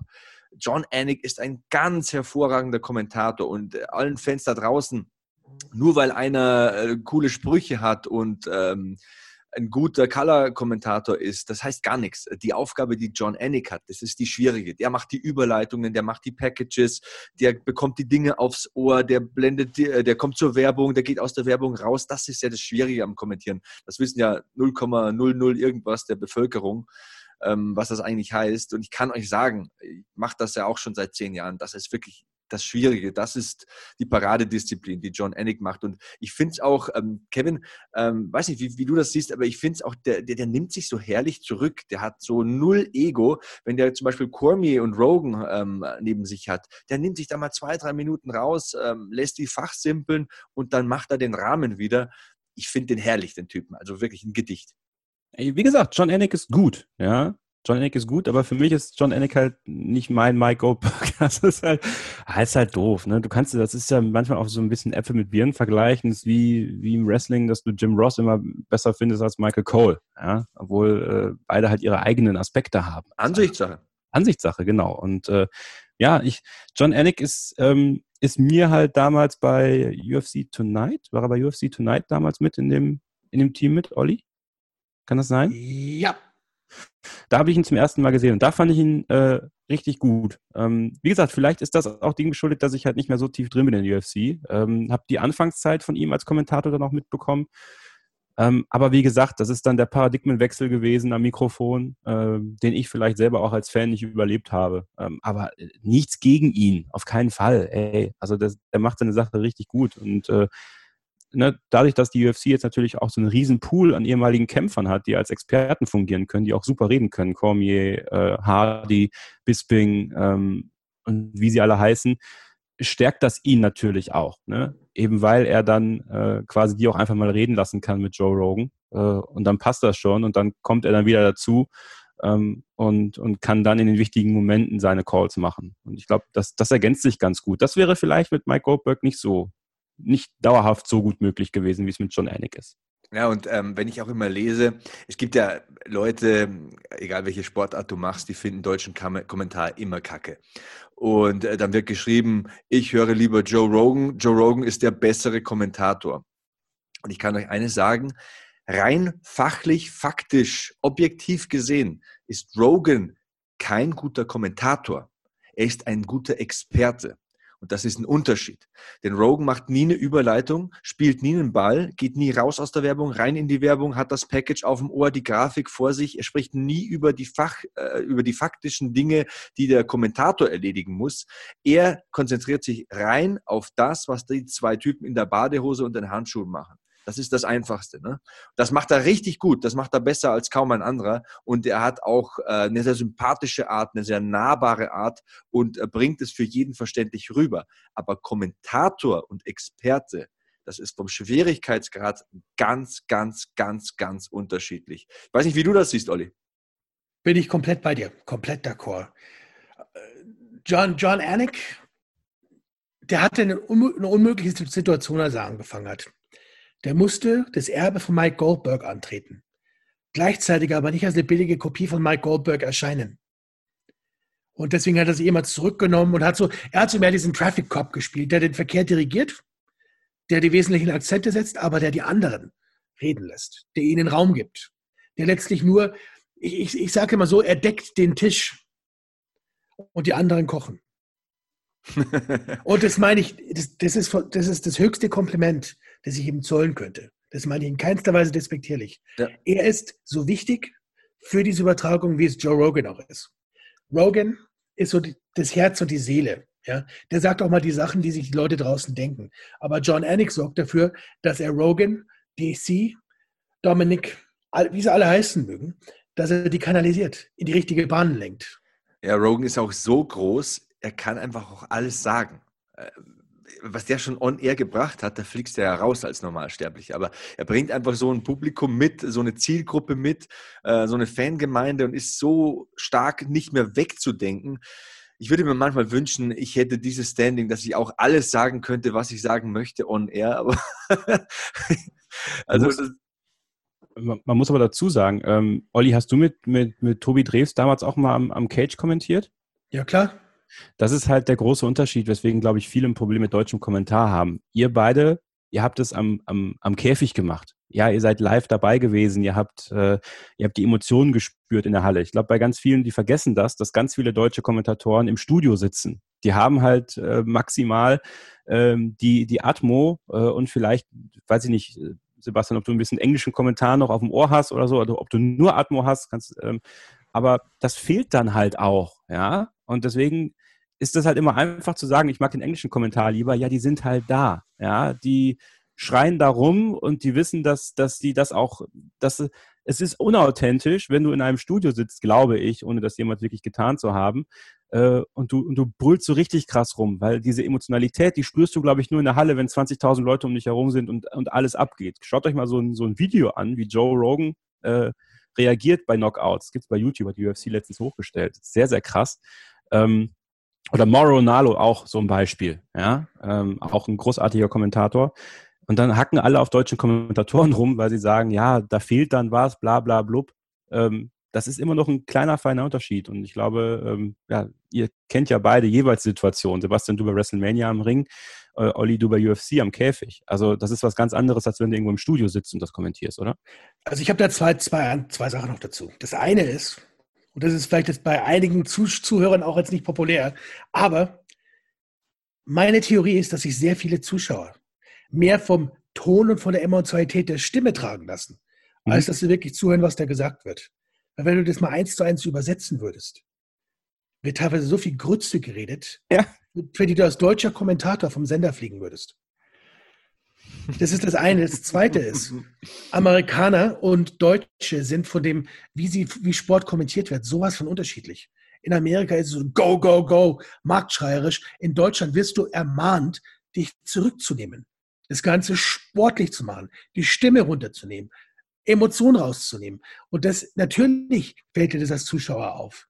Aber was glaubst du, was wir für einen Spaß gehabt hätten mit den UFC-Übertragungen im Fernsehen, wenn wir, wie Rogan und Goldberg kommentiert gehabt hätten damals, ja, die ganze, die Hälfte der Zeit rumgeschrien hätten und Blut gefordert hätten? Du, wir hätten es nicht, wir hätten es nicht mal ein Dreivierteljahr geschafft, bevor wir von, auf Air genommen worden wären. Ja, und zumal, das ist, das ist vielen Zuschauern einfach nicht klar, dass die Voraussetzungen komplett unterschiedliche sind. ja, und es ist ja auch so, dass vielleicht als letztes, also ich erachte mich als sehr privilegiert, weil die Fans sehr nett zu mir sind, egal was ich kommentiere. Aber du kannst es nie jedem recht machen. Das ist auch das Entscheidende. Du darfst dich nicht von deren Meinungen in den sozialen Medien oder Foren treiben lassen, denn dann wirst du dir untreu und dann wird es ganz, ganz, ganz schlimm. Ähm, wenn ich sehe, dass manche Kommentatoren sich da fast ein bisschen zuschneidern auf die äh, Menge oder auf das, was eben durch die Timeline geistert, da muss ich sagen, da bist du auf keinem guten Weg. Natürlich, wenn da Kritik kommt, sollte man es vielleicht auch mal lesen. Natürlich nicht immer und nicht äh, ausschweifend und sich vielleicht auch mal sagen, okay, da habe ich was falsch gesagt. Aber im Großen und Ganzen muss man sich selbst treu bleiben. Und du wirst, wenn du 100 Zuhörer hast, nie alle 100 erreichen. Es wird immer einen geben, der nörgelt. Es wird immer einen geben, der findet dich besonders gut. Aber im Endeffekt, glaube ich, ist es gut, wenn man sich selbst treu bleibt. Ich weiß nicht, Kevin, wie siehst du das?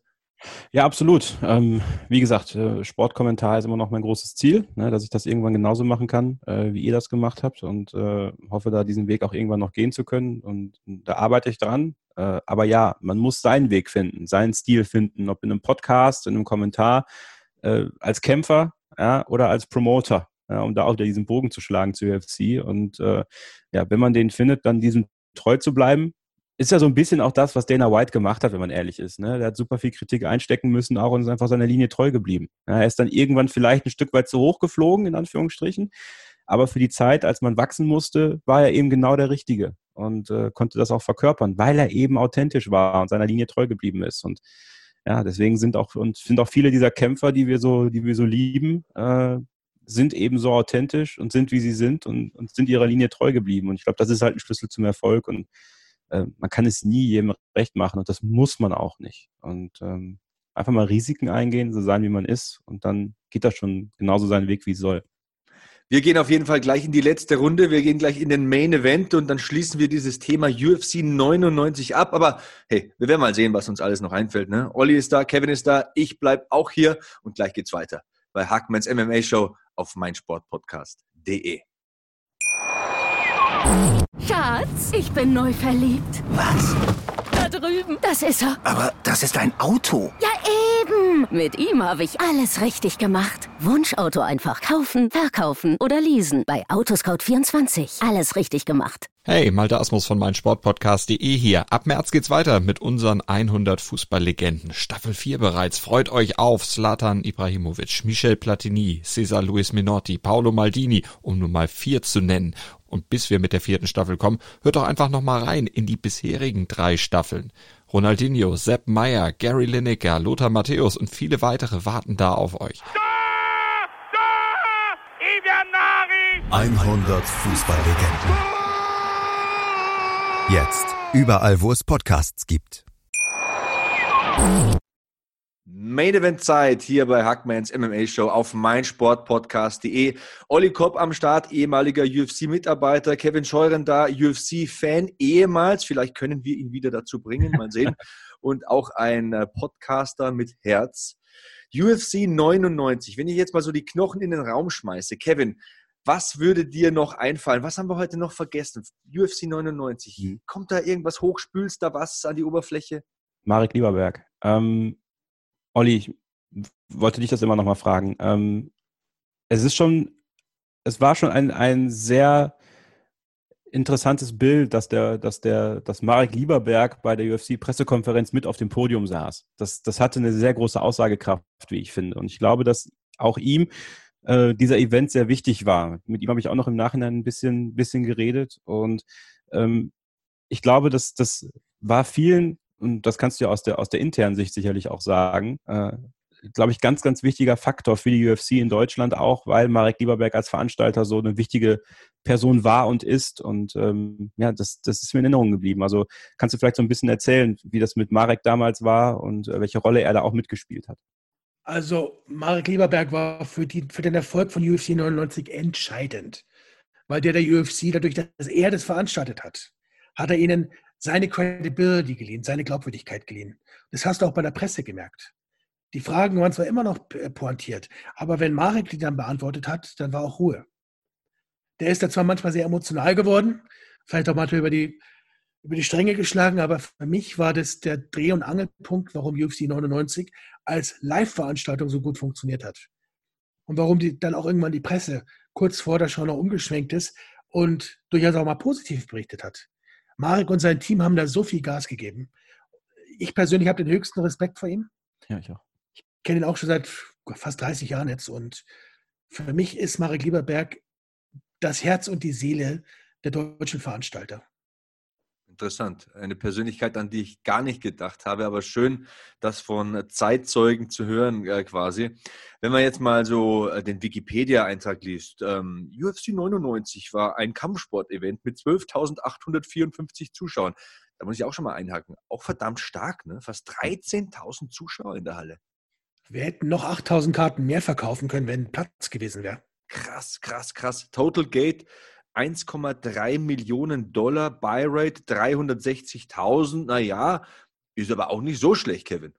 Nee, absolut nicht. Also ähm, dadurch, dass natürlich die Zeitverschiebung ein Riesenproblem war für den amerikanischen Markt, ähm, war das, glaube ich, eine, eine ganz gute Buy-Rate. Die Card war halt super. Also ich glaube, die hat sich fast von alleine getragen. Ich erinnere mich noch daran, ich habe mir den Event natürlich danach nochmal im Fernsehen angeguckt. Ähm, du siehst ja nicht alles, wenn du, wenn du am, am Käfig sitzt. Und es gab ja einige Kämpfe, wo, wo relativ laut geboot wurde auch, wo Joe Rogan auch sich schon beschwert hat über die deutschen Fans, so nach dem Motto, jetzt kommen wir schon hier hin und jetzt sind sie so unzufrieden, weil eben. Meatheads, halt Meatheads hat er sie genannt, ich weiß ja. es. Ja, ja. Ah, fällt mir wieder ein. Da, dabei waren, waren, kaum Deutsche in der Halle. Man kann sagen. Weil man muss auch dazu sagen, äh, das Publikum war sehr interessant. Ja, ich mag das ja. Ich finde das total faszinierend, auch heute noch, wenn ich bei so Events bin. Und äh, ich war auch in Hamburg bei der UFC. Und ähm, äh, Mixed Martial Arts zieht ein ganz bes besonderes Publikum an. Ja, und wenn du dann in so einer Stadt wie Köln bist, quasi so ein Melting Pot für so viele, sagen wir mal, äh, südosteuropäische Länder, ähm, dann kann das schon sehr aufregend werden, ja, vor allem wenn der Mirko Krokop dann zum Ring kommt und die ganzen Kroaten, also das bleibt mir, dieser Pop, äh, wie man so schön sagt, dieser erste Moment, als die Musik Wild Boys äh, kam äh, und die Leute echt ausgeflippt sind, ja, weil Mirko Krokop da zum Käfig gekommen ist. Äh, ja, und ein paar hat es dann nach dem Event noch dazu äh, animiert, selber ein bisschen äh, Gas zu geben. Ähm, das ja, bleibt dann wohl nicht aus, ne, wenn, das, wenn das Temperament hochschlägt. Aber äh, das war schon eine ganz, ganz knisternde, besondere Stimmung. Äh, aber auch das Publikum, finde ich, Oliver, hat sich dann in den Jahren in Deutschland dann doch auch ein Stück weit gewandelt. Ne? Also ich finde zum Beispiel, also bei der letzten UFC-Show, wo ich war, das war in Hamburg, da war das Publikum, also das, es, es ist tatsächlich, ich, ich will jetzt nicht sagen deutscher geworden, das Publikum. Ja, aber gerade in, in Köln, das war schon, das war schon sehr emotional. Das war, das war nicht ganz Deutschland, das war schon so eine Mischung aus Zagreb und Istanbul. Und viel Holland, viel Frankreich. Stimmt, ja. Also ich persönlich fand die Mischung total toll und vor allem, dass es da keinen Stress im Publikum gab. Das ist ja das, was viele Leute nicht, nicht kapieren. Ja, du denkst, Kampfsportveranstaltung, UFC, die, die prügeln sich im Käfig, da muss es ja im Publikum rund gehen ohne Ende. Ja. Im Gegenteil, ganz, ganz selten. Ich, kleine Anekdote noch, die bisher nicht an die Öffentlichkeit gekommen ist. Wir hatten bei der UFC 99 ungefähr 50 Hells Angels. Oh, echt? Die Karten gekauft hatten. Und wie es der Teufel wollte, saßen direkt vor denen ungefähr 30 Bandidos. Und ich habe gedacht, dass es da richtig rund gehen wird. Was passiert? Überhaupt nichts. Die haben miteinander gefeiert den ganzen Abend. Sie haben sozusagen ihren Mist, den sie außerhalb hatten, einfach liegen lassen. Haben gesagt, heute ist UFC, heute wird Gas gegeben, heute wird Spaß gemacht. Spaß gehabt. Und das fand ich auch total interessant. Ich hatte da wirklich Bedenken, dass es rund geht.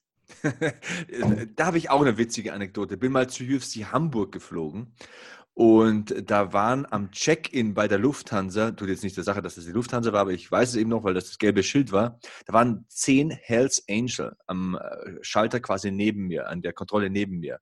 Und kein einziger wurde kontrolliert. Ratet mal, mhm. wer den kompletten Koffer aufmachen musste. Ja, du.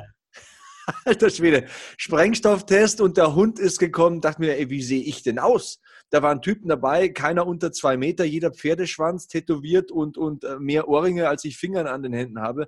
Äh, und, und ich werde komplett gefilzt. Ich musste so lachen. Meine Kumpels haben mich so verarscht auf dem Hinweg.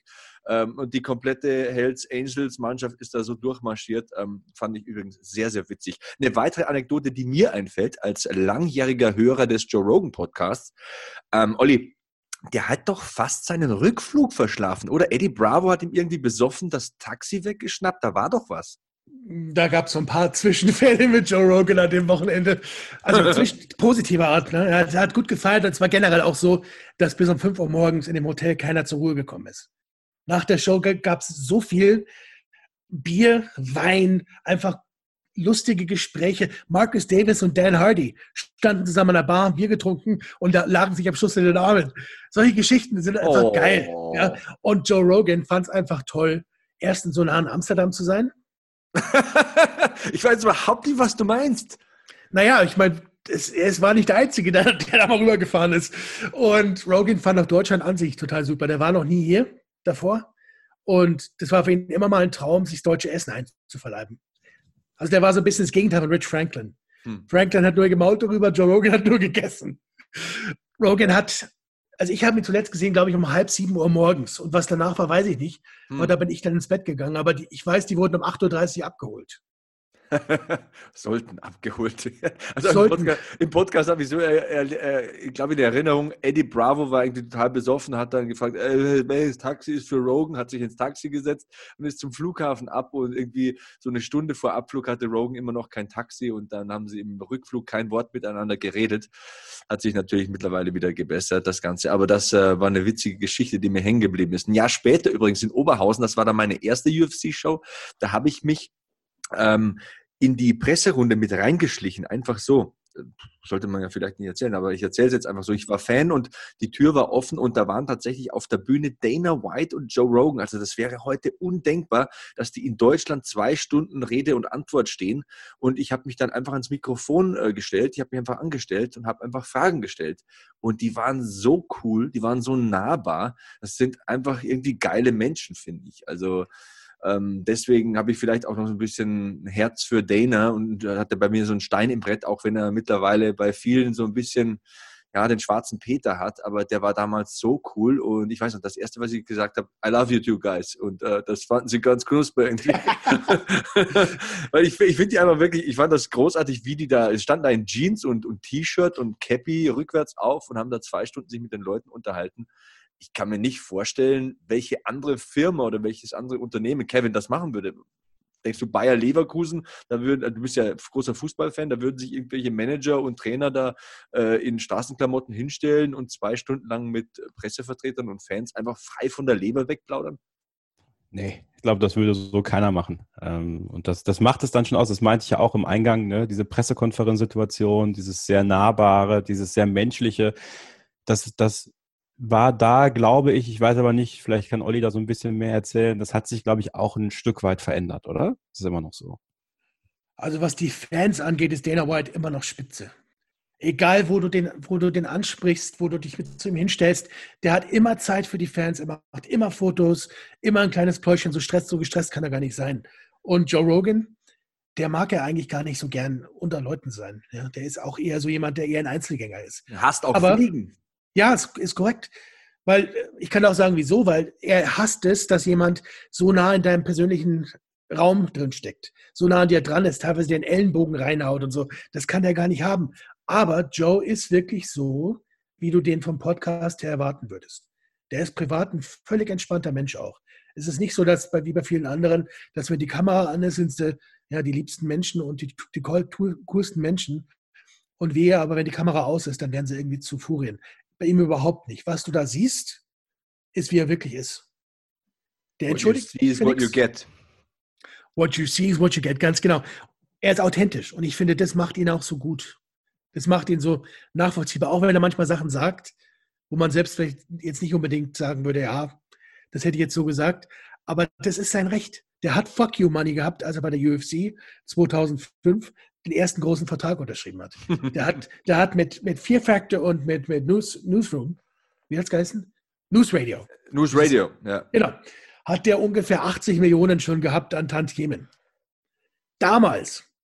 Der dürfte jetzt so im Bereich von 150 bis 200 sein. Dem ist es völlig wurscht, ob du den feuerst. Und das macht ihn so interessant, finde ich. Kevin, 350 Millionen, da, da kannst du dir aussuchen, was du machst. Was würdest du machen? 150 Millionen? Keine Ahnung, Alter. Das ist zu weit weg.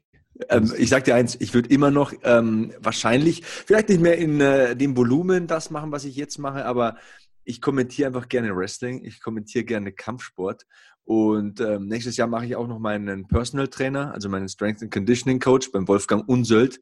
Das sind so die Dinge, die würde ich wahrscheinlich vielleicht ein bisschen abgespeckter Form weitermachen, weil es mir einfach Spaß macht. Also das ist, das ist ja genau der Luxus, den du hast, wenn du Geld hast.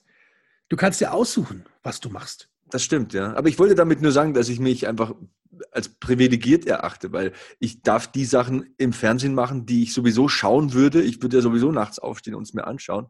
Und Sport ist so ein großes Ding, also vielleicht irgendwann nochmal ein Studio aufmachen oder sowas. Wer weiß, was kommt, kann ja nie sagen. Im Leben gibt es ja keine Garantien. Auf jeden Fall mal gesund bleiben. Aber ähm, um es ja vielleicht abschließend auch zu formulieren, Joe Rogan ist schon so ein cooler Typ. Ne? Also auch der haut ja teilweise vier, fünf Podcasts in der Woche raus und müsste das gar nicht mehr machen. Ist das nicht so ein generelles Lebensziel, Kampfsport unabhängig, Kevin? Ja, klar. Haben wir ja gerade schon auch äh, besprochen. Also, dass, dass er durchaus jemand ist, der mit seiner, mit seiner Triebsamkeit, äh, mit seiner, wie sagt man, seiner Umtriebigkeit. Umtriebigkeit. Umtriebigkeit, genau. Ja. Umtriebigkeit äh, viel erreicht hat. Das ist schon ein absolutes Vorbild und äh, kann man sich auch einiges von abschauen. Absolut, klar. Ja, das äh, waren dann die Schlussworte, würde ich sagen. Nee, ich hack noch mal nach. Vielleicht gibt es ja noch was, irgendwas. Olli, hau noch einen raus. Irgendeine Anekdote wirst du ja noch haben, oder? Von UFC 99, ja, klar. Feuer frei. Ich bin gerade überlegen, womit ich anfange. Ich fand toll, dass Mike Zwick bei der Veranstaltung nochmal gut zurückgekommen ist. Was die wenigsten wissen, ist, der hätte seinen Rücktritt erklärt, wenn er verloren hätte gegen Ben Saunders. Deswegen war dieser TKO-Sieg in der zweiten Runde war für ihn karriereentscheidend an dem Punkt. Dann, ich fand es toll, dass Dennis Siever Dale Hart so weggeputzt hat. Die Kollegen bei der UFC intern haben alle gegen ihn gewettet.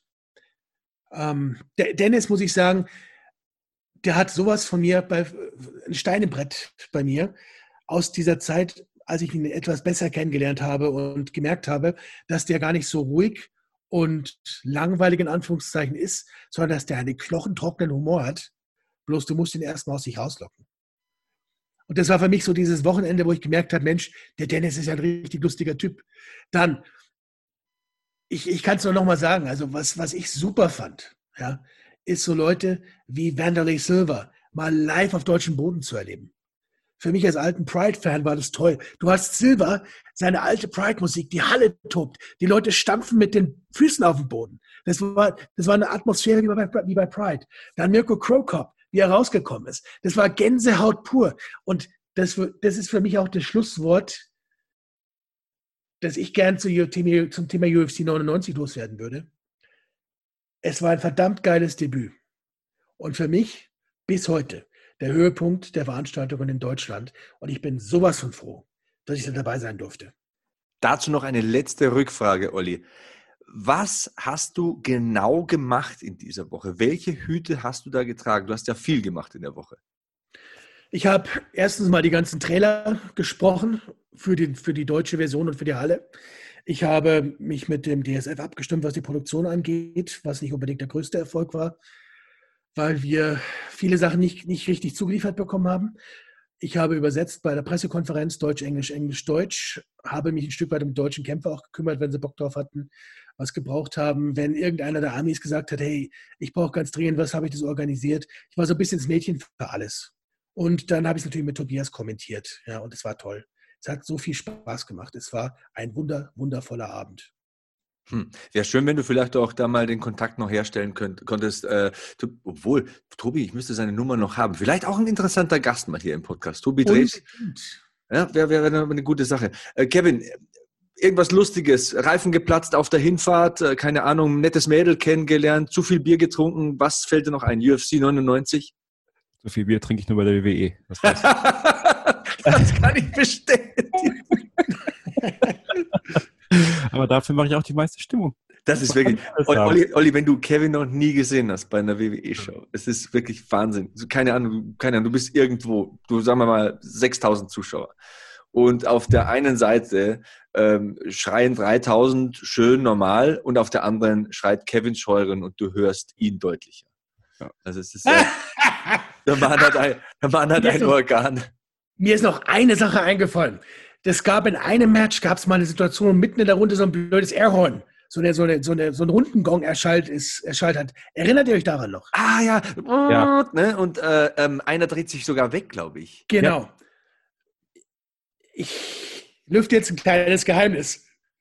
Das war entweder Erik Schwarz hm. oder sein Partner in Crime, der Patrick. Okay, die Frankfurter ich weiß nicht, Jungs. Ich hatte beiden, das war ganz genau. Aber die haben sich einen Spaß draus gemacht. Und ich hätte deswegen fast meinen Job verloren, weil ich die beiden eingeladen hatte. Uh, das ist nicht so gut. Aber Glück im Unglück. Glück im Unglück und im Nachhinein ist es eine lustige Anekdote. Wer kommt auf so eine Idee? Ja, tatsächlich, tatsächlich. Äh, Kevin, jetzt das schöne Mädel, das gute Bier, ähm, die, der geplatzte Reifen, äh, dein Moment. Mach dich unsterblich. Mein Moment war einfach, das Ganze mal live zu sehen und einfach ähm, das einzusaugen, das mal diese Menschen kennenzulernen, ähm, gute Menschen kennenzulernen. Ich habe Olli da kennengelernt, wir haben uns ja einige Male danach auch noch gesehen, ähm, was auch sehr schön war, weil man sich mit ihm auch einfach gut austauschen kann, nicht nur über die UFC, sondern auch über die WWE äh, oder auch über andere Themen. Und ähm, ja, dieses, dieses UFC-Feeling, das so roh ist, wenn man ähm, andere Sachen vielleicht auch ein Stück weit äh, gewohnt ist, denn in dem Jahr war ich zum Beispiel auch bei WrestleMania zum ersten Mal. WrestleMania cool. 25 war das in dem Jahr. Ähm, also da kam jede Menge zusammen für mich persönlich. Ähm, war dieses rohe UFC-Feeling, eben nicht so eine große Stage und äh, alles so, also laut. das ist mir in Erinnerung geblieben. Die Musik war so brutal laut, ja. Also das ist wirklich, also da haben sie massiv aufgedreht. Also ah, war, da gab es ja noch das alte Intro, dieses dun, dun, oh, dun, und Gänsehaut bei äh, ähm, na ähm, Teenage Wasteland. Barbara O'Reilly heißt der Song. Sorry, sorry, sorry. äh, Barbara O'Reilly, da kriege ich jetzt immer noch Gänsehaut. Das fand ich geil. Ja, und damit fing es an und äh, das ist so, das ist ja leider nicht mehr so, ne? Schon länger nicht mehr, dass das äh, sozusagen das Intro in der Halle ist.